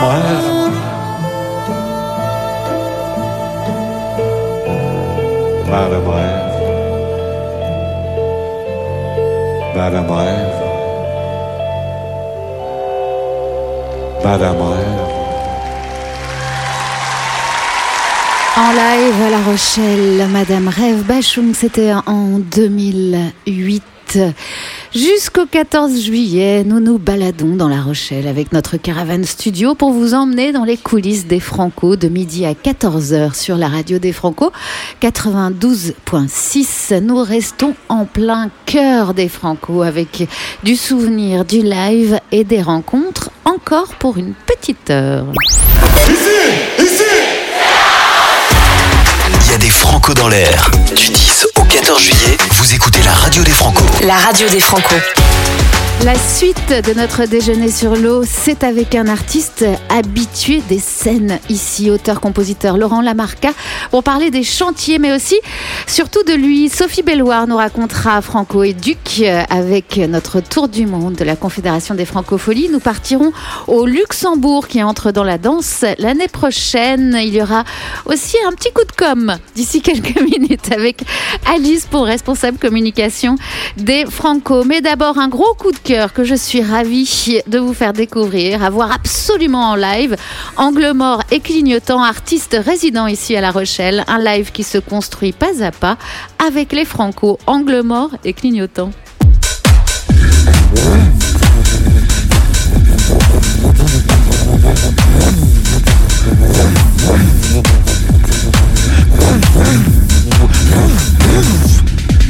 Jean-Paul Rouve, Jean-Paul Rouve, Jean-Paul Rouve, Jean-Paul Rouve. Il faut que tu le prouves, il faut que tu le prouves, que tu es Jean-Paul Rouve, Jean-Paul Rouve.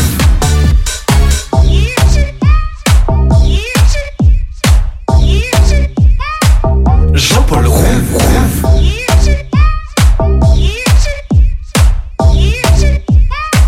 Jean-Paul Rouve, Jean-Paul Rouve, Jean-Paul Rouve, Jean-Paul Rouve, Jean-Paul. Il faut que tu le prouves, il faut que tu le prouves, que tu es Jean-Paul Rouve, Jean-Paul Rouve.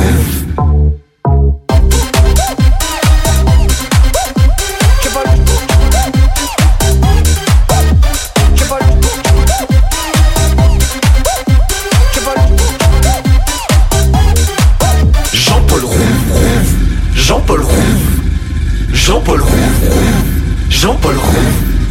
Il faut que tu le prouves, il faut que tu le prouves, que tu es Jean-Paul Rouve, Jean-Paul Rouve. Quand tu grooves, dans la ville tu te bouges. Tant mieux si je te trouve arrêté au feu rouge. On s'est croisés dans le tunnel de Fourvière. Mais j'ai souffert un selfie dans les fougères. Jean-Paul Rouve, Jean-Paul Rouve, Jean-Paul Rouve. Il faut que tu le prouves, il faut que tu le prouves, que tu es Jean-Paul Rouve, Jean-Paul Rouve, Jean-Paul Rouve, Jean-Paul Rouve, Jean-Paul Rouve, Jean-Paul Rouve. Il faut que tu le prouves, il faut que tu le prouves, que tu es Jean-Paul Rouve, Jean-Paul Rouve.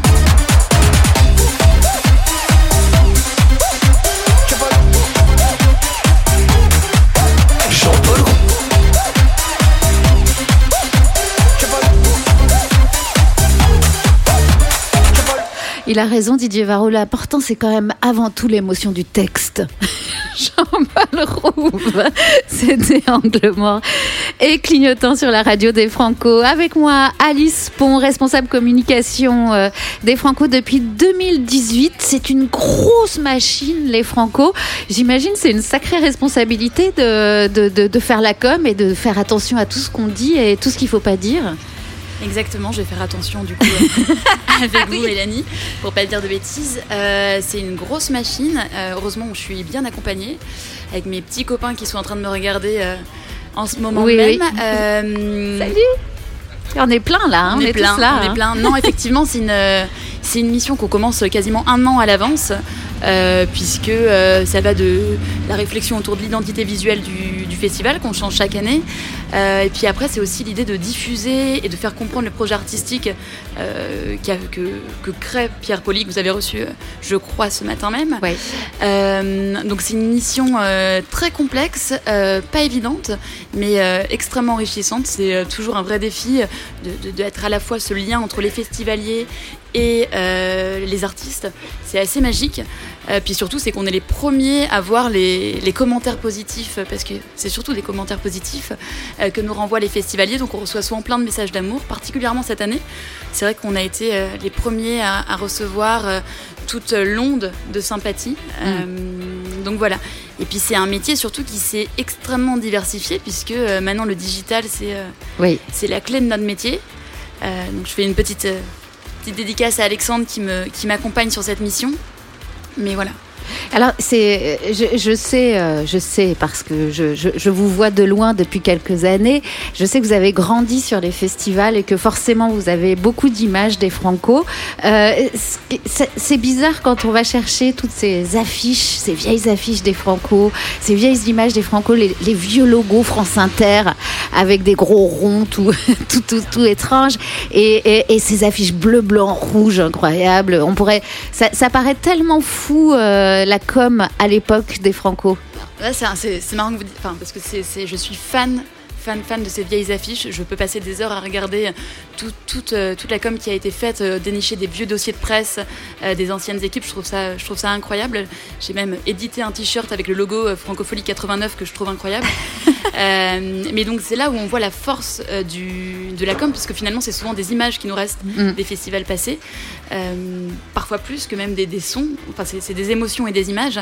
Euh, bah donc c'est ce qu'on essaye de faire nous-mêmes chaque année, toujours euh, l'image qui va marquer, euh, que ce soit dans notre tête ou, sur les réseaux. Euh, mais c'est, un vrai travail et on, espère que dans, le futur, nos affiches marqueront les, nos les futures équipes comme. euh, Oui, bah oui. Voilà. Et là, euh, au- aujourd'hui, pour expliquer, euh, euh, j'imagine que l'important, c'est quand même de dire qu'il y a de la joie, il y a des francos dans l'air. Euh, en même temps, il y a de la tristesse, il y a le parking qui est vide. Alors, la mission de cette année est particulièrement rude, mais en même temps extrêmement réjouissante. C'est effectivement continuer à faire vivre la musique à La Rochelle, mais surtout que, que la France entière et même le monde, puisque vous allez en parler avec Sophie après, euh, on est diffusé euh, partout, les francopholies. Euh, on a envie de montrer que la musique résonne encore à La Rochelle. Donc on ne se laisse pas abattre et, et avec nos petites images, on, on le montre. Bon, je compte sur Donc vous. voilà. Donc, on va sur le site des Franco. Il y a le site des Francopholies, euh, il y a bien sûr nos réseaux, si on est sur tous les réseaux. Il y a la radio des Franco en ce moment euh, également. Euh, et puis surtout, c'est être présent sur place l'année prochaine. Ouais. Je crois que c'est le meilleur euh, message qu'on peut. euh, Vous êtes au taquet, là. Ah, moi je suis on est au taquet. Toujours. D'ailleurs, vous avez choisi une chanson qui exprime très très bien ce que vous ressentez en ce moment. C'est France Gall, Résiste. Bah, C'était un petit peu le- l'hymne de, de l'équipe euh, pendant, le, pendant le confinement. Donc je... ouais. Donc on, on y va? On y va. Merci beaucoup. Bah, merci, Alice Mélanie. Pont. Résiste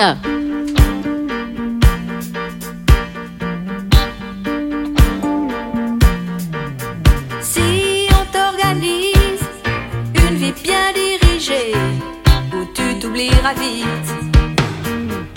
on te fait danser sur une musique sans âme, comme un amour qu'on quitte. Si tu réalises que la vie n'est pas là, que le matin tu te lèves sans savoir où tu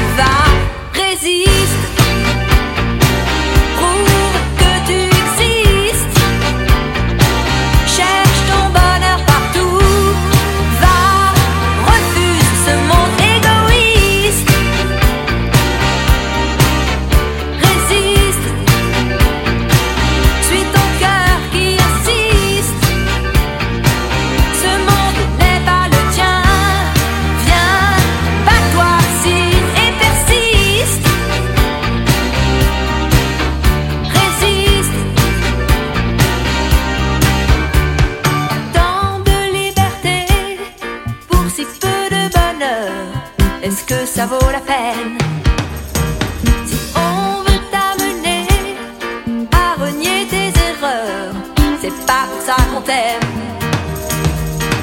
Si tu réalises que l'amour n'est pas là, que le soir tu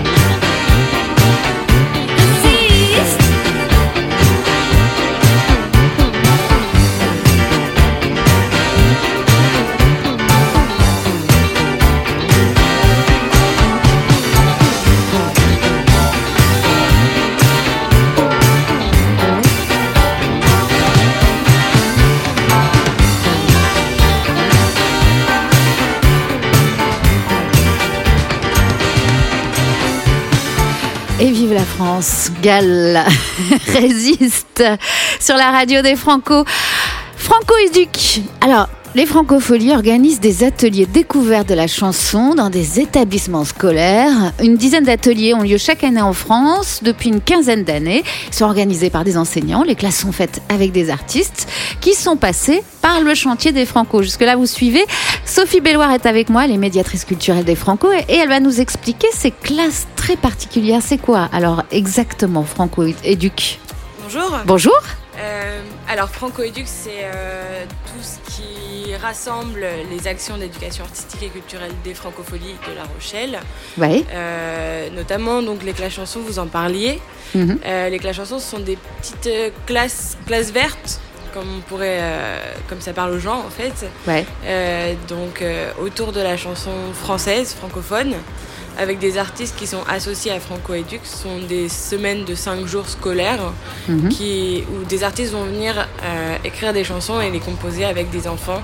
euh, pendant 5 jours. Puis après, on essaye aussi de mettre en place une restitution de ces chansons euh, lors d'un petit concert qu'on qu'on fait à la fin de la semaine devant les parents d'élèves ou d'autres élèves du collège.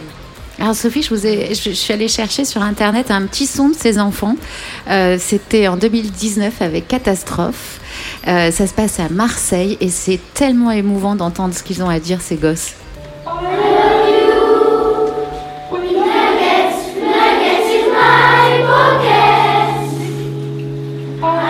Me plaît dans la classe chanson, c'est de composer une musique, de partager la musique avec euh, un groupe qu'on connaissait pas avant. découvrir des nouveaux artistes, comment ils ont évolué, comment ils ont fait et comment évoluer à mon tour.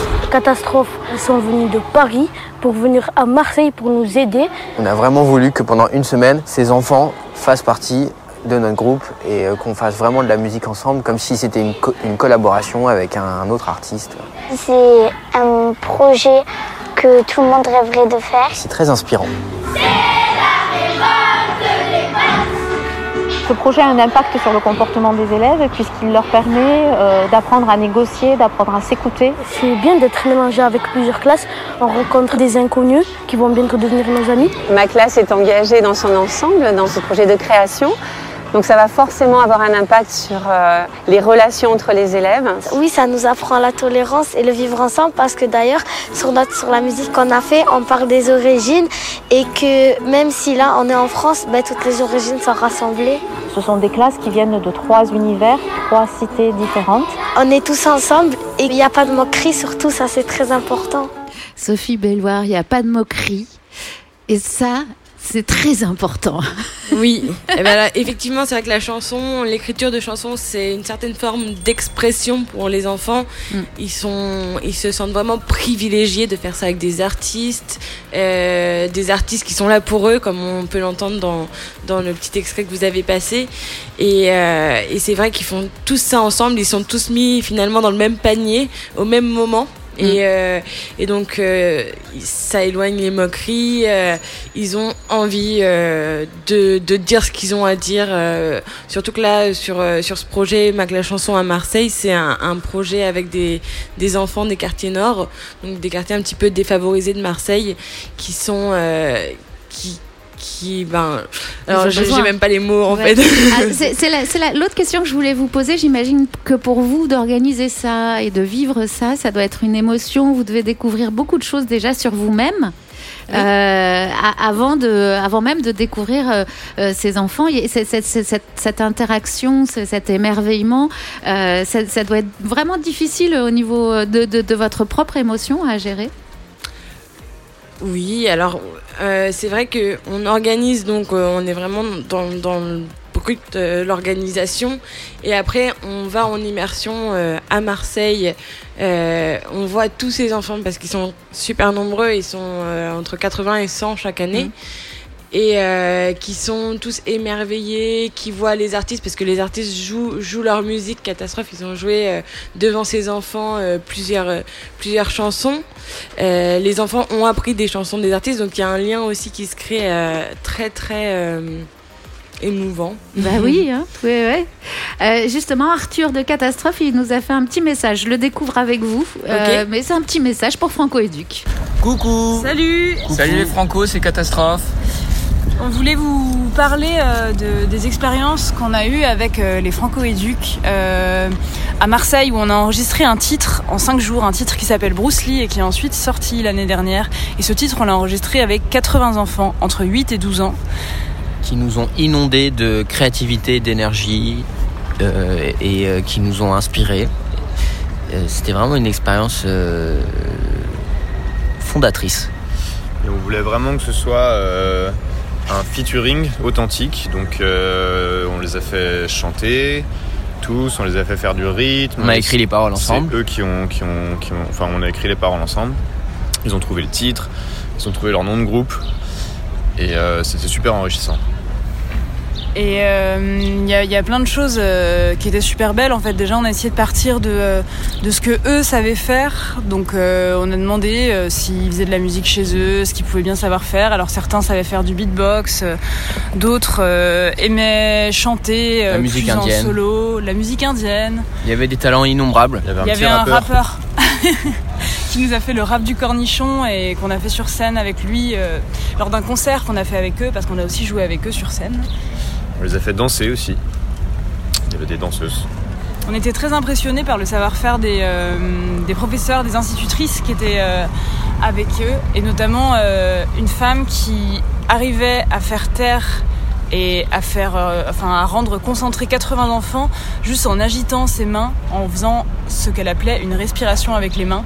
C'était euh, fulgurant parce que nous on s'époumonnait à essayer de d'avoir l'attention de 80 enfants en même temps, et elle, elle juste, elle soulevait sa main et elle respirait avec la main et ça fonctionnait. Voilà, donc merci euh, Franco Merci Éduc. au Franco Éduc. Et puis euh, merci aux Franco aussi, les Franco de La Rochelle. Et longue vie surtout. Et euh, c'est un peu là où on est, euh, entre guillemets là où on est né, parce qu'on a fait les, les chantiers des Franco et on est venu plusieurs fois. Et puis ensuite on a joué au Francofolie euh, l'année dernière et l'année d'avant. Et euh, c'était pour nous des, des caps euh, ultra importants. On serait vraiment pas là où on, a- là où on est si on n'était pas euh, Donc euh, gratitude éternelle. éternel. Et on adore, euh, Voilà. on adore faire chanter, on adore faire chanter les gens. On l'a fait avec des enfants, on l'a fait avec des adultes, euh, aussi au Franco, aux dernières Franco. Dans la Et gare. on espère euh, continuer à faire chanter des gens à La Rochelle ou ailleurs. Parce que les gens doivent continuer à chanter. Les gens font bien ce qu'ils veulent. Les gens font ce qu'ils veulent, mais ce serait cool que tout, tout continue.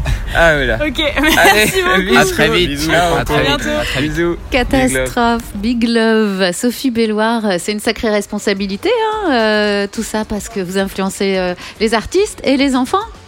Oui, alors je suis bien accompagnée quand même chaque jour euh, d'Emilie Yakish, que vous avez peut-être eu l'occasion Ouais. de, de recevoir. Euh, je travaille à ses côtés maintenant depuis, euh, depuis 4 ans. Mhm. Euh, et c'est vrai que la, la clash chanson avec Catastrophe, c'était quand même une sacrée expérience. On en a beaucoup, mais celle-ci, elle est quand même mémorable, vraiment. Et, euh, et j'ai eu euh, une, émotion toute particulière il y a pas très longtemps. J'étais dans un magasin et j'ai entendu dans le magasin la chanson Bruce Lee que les, les enfants ont écrit avec Catastrophe. Donc j'ai demandé euh, ce que c'était. C'était la radio, qu'est-ce que c'est, d'où ça vient. Et en fait, c'est la playlist du magasin où il y a cette chanson. Donc j'étais super contente euh, de l'entendre. Super histoire. Le prochain projet, c'est quoi? Alors, euh, ben, malheureusement, on a dû quand même annuler Bah pas mal de projets cette année. Euh, le prochain projet, euh, de mémoire, il me semble que ça va être la clash chanson. Alors, euh, ça nous emmène euh, en printemps 2021 maintenant. Mhm. Peut-être qu'on va en avoir sur l'automne, mais pour l'instant, celui qui est vraiment sur le prochain, c'est une clash chanson à Bordeaux, en partenariat avec le Rocher de Palmer. Et ce sera l'artiste Luciole qui va venir euh, faire ce projet. Bon, bah, on en reparle l'année prochaine. alors. Voilà. Merci Sophie, Ben, on va l'écouter. Catastrophe, Bruce Lee.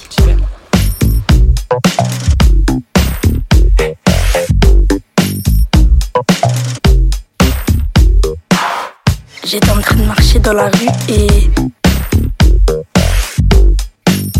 et j'ai vu un chien.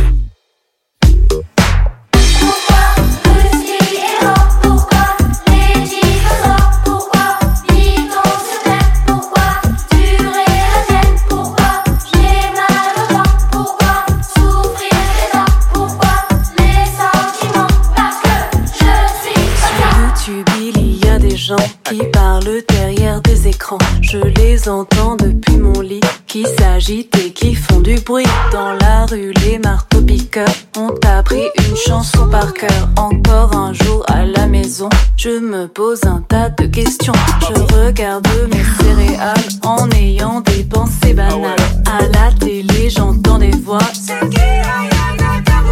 Je m'ennuie, je zappe et je snap. Qui sont ces gens pour qui je poste Encore une journée sur la terre? Pour moi, le monde est un Pourquoi Russie est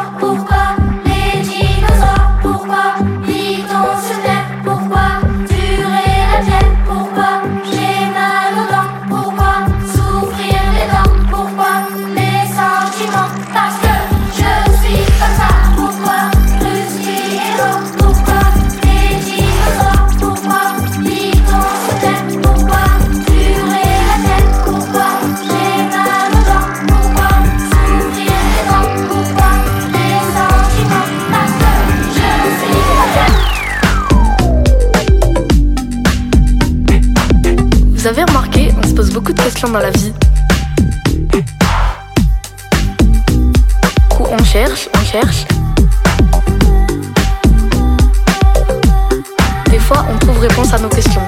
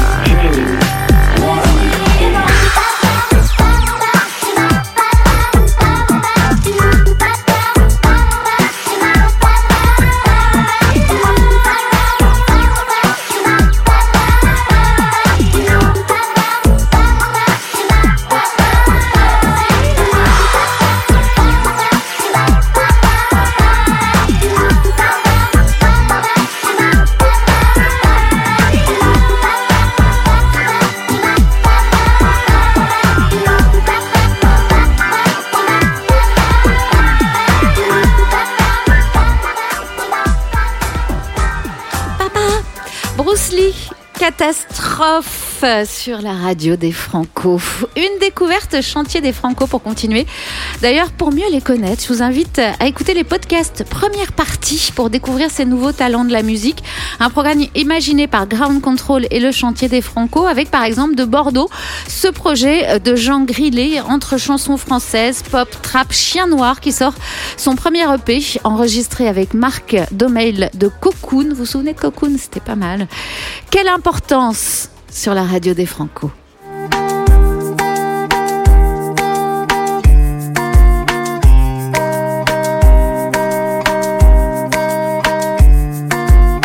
Ça commence comme un souvenir. Ça commence sans vraiment commencer.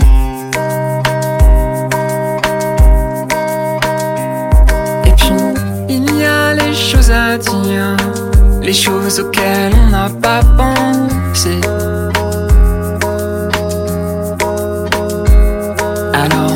On se lance sans réfléchir. Avec une carte mal dessinée. Et puis on se perd sans bouger. On continue quoi qu'il arrive. Et puis t'es belle, alors je commence, alors j'arrête. Et toi tu danses comme dans un rêve. Alors je m'égare, alors j'efface et je recommence. Et puis tu parles un peu trop comme d'habitude et moi, bah j'écoute pas trop. Et c'est comme ça, bah c'est la vie. Quelle importance, ne t'arrête pas de danser.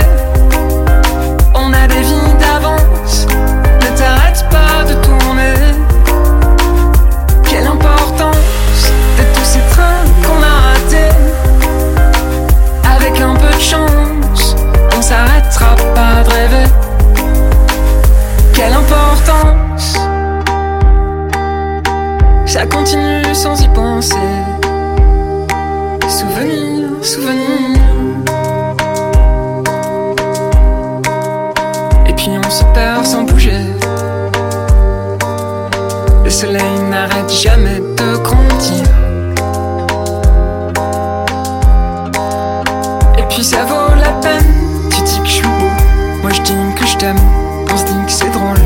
Vie quand même, que ça vaut le coup. Tant qu'on vole haut, nous pousse des ailes. Parfois des plumes. Et puis on pense à autre chose et toi, bah t'aimes pas trop l'altitude. Bah c'est comme ça. Quelle importance Ne t'arrête pas de danser On a des vies d'avance Ne t'arrête pas de tourner Quelle importance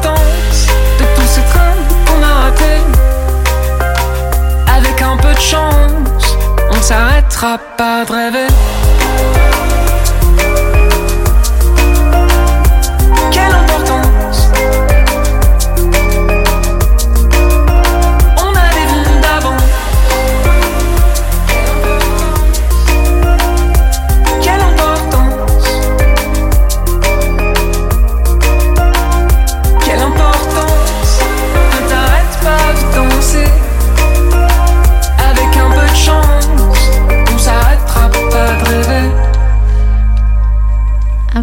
faux air de Mathieu Bogart sur cette importance sur la radio des Franco. On part maintenant au Luxembourg. Jeune arrivé dans les Francopholies, la Confédération. Ce sera pour l'année prochaine. Il va nous raconter ça. Il est avec nous au téléphone du Luxembourg. Loïc Cléret, vous êtes là? Oui, je suis là, bonjour. Bonjour. Jeune arrivé dans la Confédération alors? Oui, jeune arrivé, on devait faire notre première édition cette année, mais Oui. force euh, constatée qu'on le fera l'année prochaine. Alors racontez-moi, ça va se euh, passer comment? L'année prochaine Alors nous, on, eh bien, écoutez, on est euh, dans la belle ville de Esch-sur-Azelt, qui en plus sera capitale européenne de la culture d'ici euh, un an et demi. Mhm. Et donc, on est dans un très beau joli parc qui va accueillir euh, deux scènes, et puis toute la ville sera aussi aux couleurs des, des Franco l'année prochaine. Des Franco très verts chez nous, puisque l'écologie est, est très présente. Et puis le multiculturalisme, parce que le Luxembourg, c'est chez nous 150 nationalités, et donc on essaie d'être des francopholies qui parlent à, à toutes ces nationalités. Alors, euh, c'est comment justement la scène musicale euh, chez vous? Parce qu'on on, on connaît très très bien euh, les, les- scènes de tous nos voisins, mais finalement le Luxembourg, on connaît pas grand-chose. Hein. Alors, le Luxembourg a une scène musicale bon, qui est très anglophone, qui se développe euh, pas mal en ce moment, puisqu'il y a des accompagnements qui ont été bien mis en place, notamment avec un bureau d'export qui s'appelle Music Elix.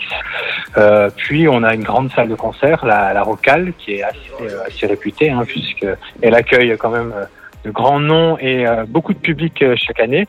Donc, c'est une scène vivante, c'est une scène qui se structure, et comme un peu, un peu tout, tout le pays, hein, il faut, faut le temps que les choses prennent, mais mais il y a des belles pépites qui sont en train de sortir. Mais c'est vrai qu'on a euh, un peu euh, cette idée peut-être euh, d'un pays qui, se re- qui ressemble un peu à l'Europe du Nord, avec des gens euh, à la fois très curieux et en même temps très disciplinés. C'est un peu ça. Alors, on n'est pas encore dans les pays du Nord, mais on est plus vers l'Allemagne en termes Ouais. de, de, Bah, de- population, et, mais euh, parce que c'est la, c'est la très très proche frontière. Mais c'est vraiment un pays de d'échange puisque euh, finalement c'est c'est la Belgique, c'est la France, c'est l'Allemagne Oui, qui entoure ce pays. Et puis euh, c'est un pays où, où il y a beaucoup de, de flux chaque jour puisqu'il y a 600 000 habitants au Luxembourg, Mm. mais ils en accueillent presque le double chaque jour avec les travailleurs euh, présents dans le pays. Alors pour faire rêver un peu les gens, donc je rappelle que ce sera donc deux scènes au milieu d'un grand parc avec une programmation euh, que vous allez faire euh, en collaboration avec les Franco. Alors on l'a fait avec la en collaboration avec les Franco et puis on l'a fait aussi vraiment pour qu'elle colle à, à- à notre ville.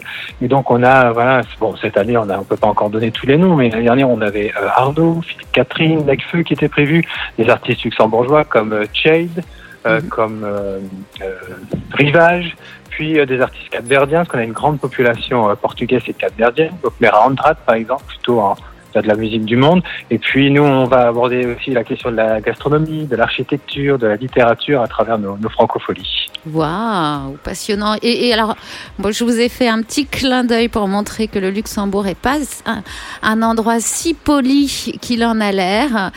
Loïc, on va se quitter avec Placebo, Mars Landing Party. Vous la connaissez? Oui, évidemment. C'est cadeau. C'est pour vous, Loïc Léret. Merci beaucoup. Merci et euh, bah, rendez-vous l'année prochaine. À l'année prochaine. Au L'année revoir. prochaine. Au revoir.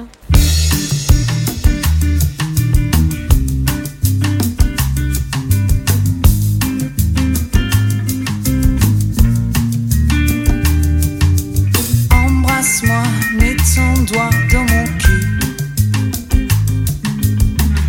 Embrasse-moi, mets ton doigt dans mon cul. Une présence ambiguë. Une présence inconnue. Jusqu'à ce que j'en peux plus. Embrasse-moi, mets ton doigt dans mon cul. Embrasse-moi, mets ton doigt dans mon cul.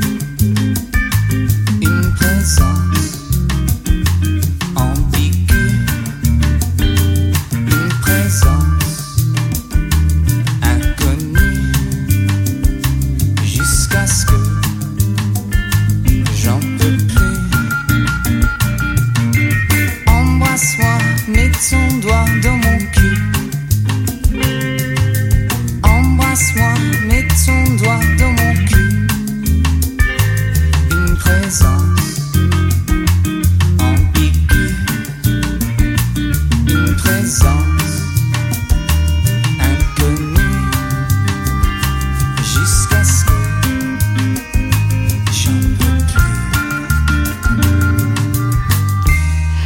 Les Franco-rebelles et sans frontières avec des souvenirs de lives extraordinaires et clairvoyants. Par exemple, ce live en 1997 de I Am. Et ouais. La garde meurt mais ne se rend pas. Meurt mais ne se rend pas. Ne casse pas, ne plie pas. Meurt mais ne se rend La pas. garde meurt mais ne se rend pas. Meurt mais ne se rend pas. Ne casse pas, ne plie pas. Meurt mais ne se La rend pas. là au bout de mon sabre. Les sages qui encaissent le sable Les braves sans une larme sacrifient leurs armes. Es-tu prêt pour Pour ça. Vivre où la rose ne pousse pas. Tenir le micro comme un katana. Briser l'ennemi en combat. Les plaines plieront sous nos sabots. Qui plieront ses nabots Tremblement de terre, c'est haut, l'obscur. Lâche Ses héros incandescents. La maître de l'art ancestral expert en technique martiale. Te voilà duc de Nottingham Comme Sherwood Mars, bastion de la rébellion. Prêt à guerroyer contre la répression sans soin, sans sommation. Nomme tes témoins, donne-leur pour la confrontation. Le fief, pour lui démonstration de notre dévotion. Armée de Stormbreaker, la peur se tire. Belle journée pour vouloir fuir, se repentir. Courir, oxyre, jouir, mourir avec le sourire. Finir l'épée au poing, une tête de MC dans la main. Oublier demain, s'évaporer comme la fumée d'un joint. Mais le triste cire aspire à conquérir la terre. Rassembler les légions sous la bannière de la Embrassez vos fermières, l'odeur de fer dans l'air. Annonçateur des flammes de l'enfer. Éveille l'esprit de vos cimetières. Tel Minamoto, je brûle mon tantôt bien haut. Karma entre les dents, les rançonnes la charge. Su au maro, taillot Les coiffes longs, fuient face au fléau. Fléau, fléau d'armes, dans le dos rejoins le tréau Je boucle les gueux hors du sentier. Traque les mécréants. Et change en palefrenier en serviteur dévoué Décalé dans mes étriers. Sûrement fier d'estrier. J'entripaille au nom de mes armoiries. Et nous condorons nos glorieuses batailles. Lors d'un banquet Flashback sur nos conquêtes passées Entre deux gibiers plantés Au centre de la table ronde Le blason pour que tous n'oublient pas La garde meurt mais ne se rend pas Alors, chef. Meurt mais ne se rend pas Ne casse pas, ne pas Meurt mais ne se rend pas Meurt mais ne se rend pas Meurt mais ne se rend pas Ne casse pas, ne plie pas Meurt mais ne se rend pas Meurt mais ne se rend pas Meurt mais ne se rend pas Ne casse pas, ne plie pas. Meurt mais ne se rend pas. meurt mais ne se rend pas. Meurt mais ne se rend pas. Ne casse pas, ne plie pas. Meurt mais ne se rend pas. Constant, vidéo, la plaine se dessine. Trace la fresque pour mon esquive Ce feuille immortalise la La félonie a failli Veni vidi vici Mais une troupe résiste avec la harde du désespoir. Dans ce cas, le légal est contre en action Force mais de croire qu'il faut un exemple Capitaine en haillons. Allons-y donc fils Consultez les grimoires d'antan qui sont dans la folie. Qu'importe les méthodes Le nombre ignoble, donc serais-je que capitule les cervelés sous ma colère. L'échec n'a pas de sens, crois le champ de bataille. Ouais. Un château réduit en cendres, les troupes en tenaille. Leur chante vient de supplier jusqu'à faire dans leur corps. Mais le feu est mort, la paille n'en faut plus de confort. Reviens à la réalité, MC choisis donc ici. Maintenant ton temps, c'est ton dernier choix. Subis la mort ou la loi. J'étais le gagnard, espère un duel avec le duc. Ton âme appartient déjà à Stormbringer. C'est un le noir qui surplombe ma victoire. Moi du haut de la falaise, pas croiser ma botte sur un coin. Lieutenant, rassemblez la horde de loups. Vite, rejoindre Shuriken pour la dernière joute. En route, si vous croisez un étendard avec une flamme encore intact, brûlez, puis tranchez les têtes qui dépassent. Finirez les incantations pour protéger enfin la maison mère. C'est éradiquer ces rapaces. Les astres ont choisi, alors la prophétie fatale s'accomplit. Le hip-hop des chaînes sont courus. Une vision loin des frères sans ritus. Carnassier, rituel pour fort. Ses adversaires de sa scène. On est peu défensif, chansons qui m'enivrent. Et pour ma monture, cap, charge droit devant. Les cendres les corps témoigneront que tout le monde se souvient ici pas. La garde meurt ne se pas. Ne pas. Ne pas. Ne pas, ne pas. Ne pas. Ne pas. Ne pas. Pas,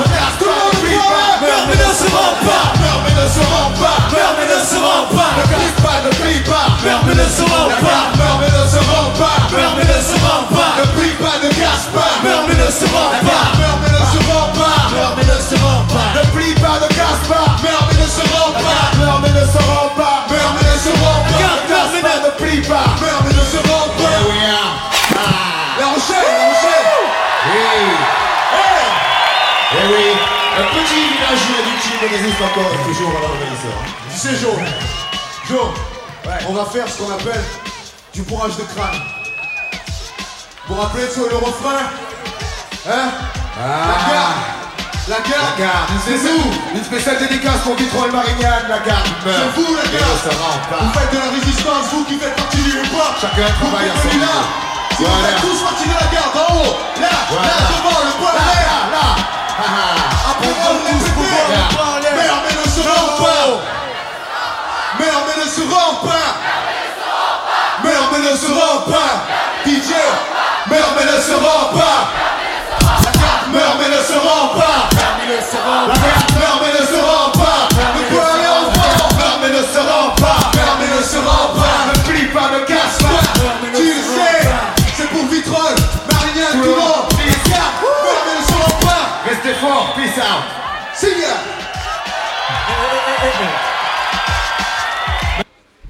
Hey C'était incroyable ce morceau. Hein. C'était Ayam en 1997. La, la garde meurt mais ne se rend pas. Et encore plus fort, en cherchant dans les archives du Festival des Franco, je vous ai trouvé une autre, une dernière petite perle. Africa Bambata. Il est tout mince derrière ses platines en 1996 pour terminer cette émission en beauté.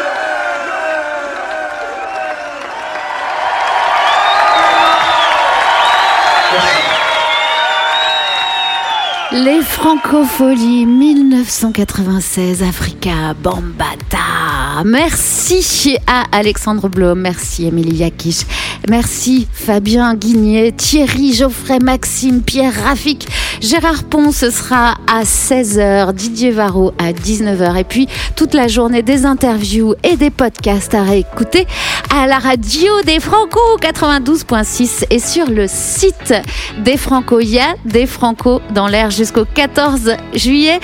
Il est 14h. Bonne journée et à demain midi.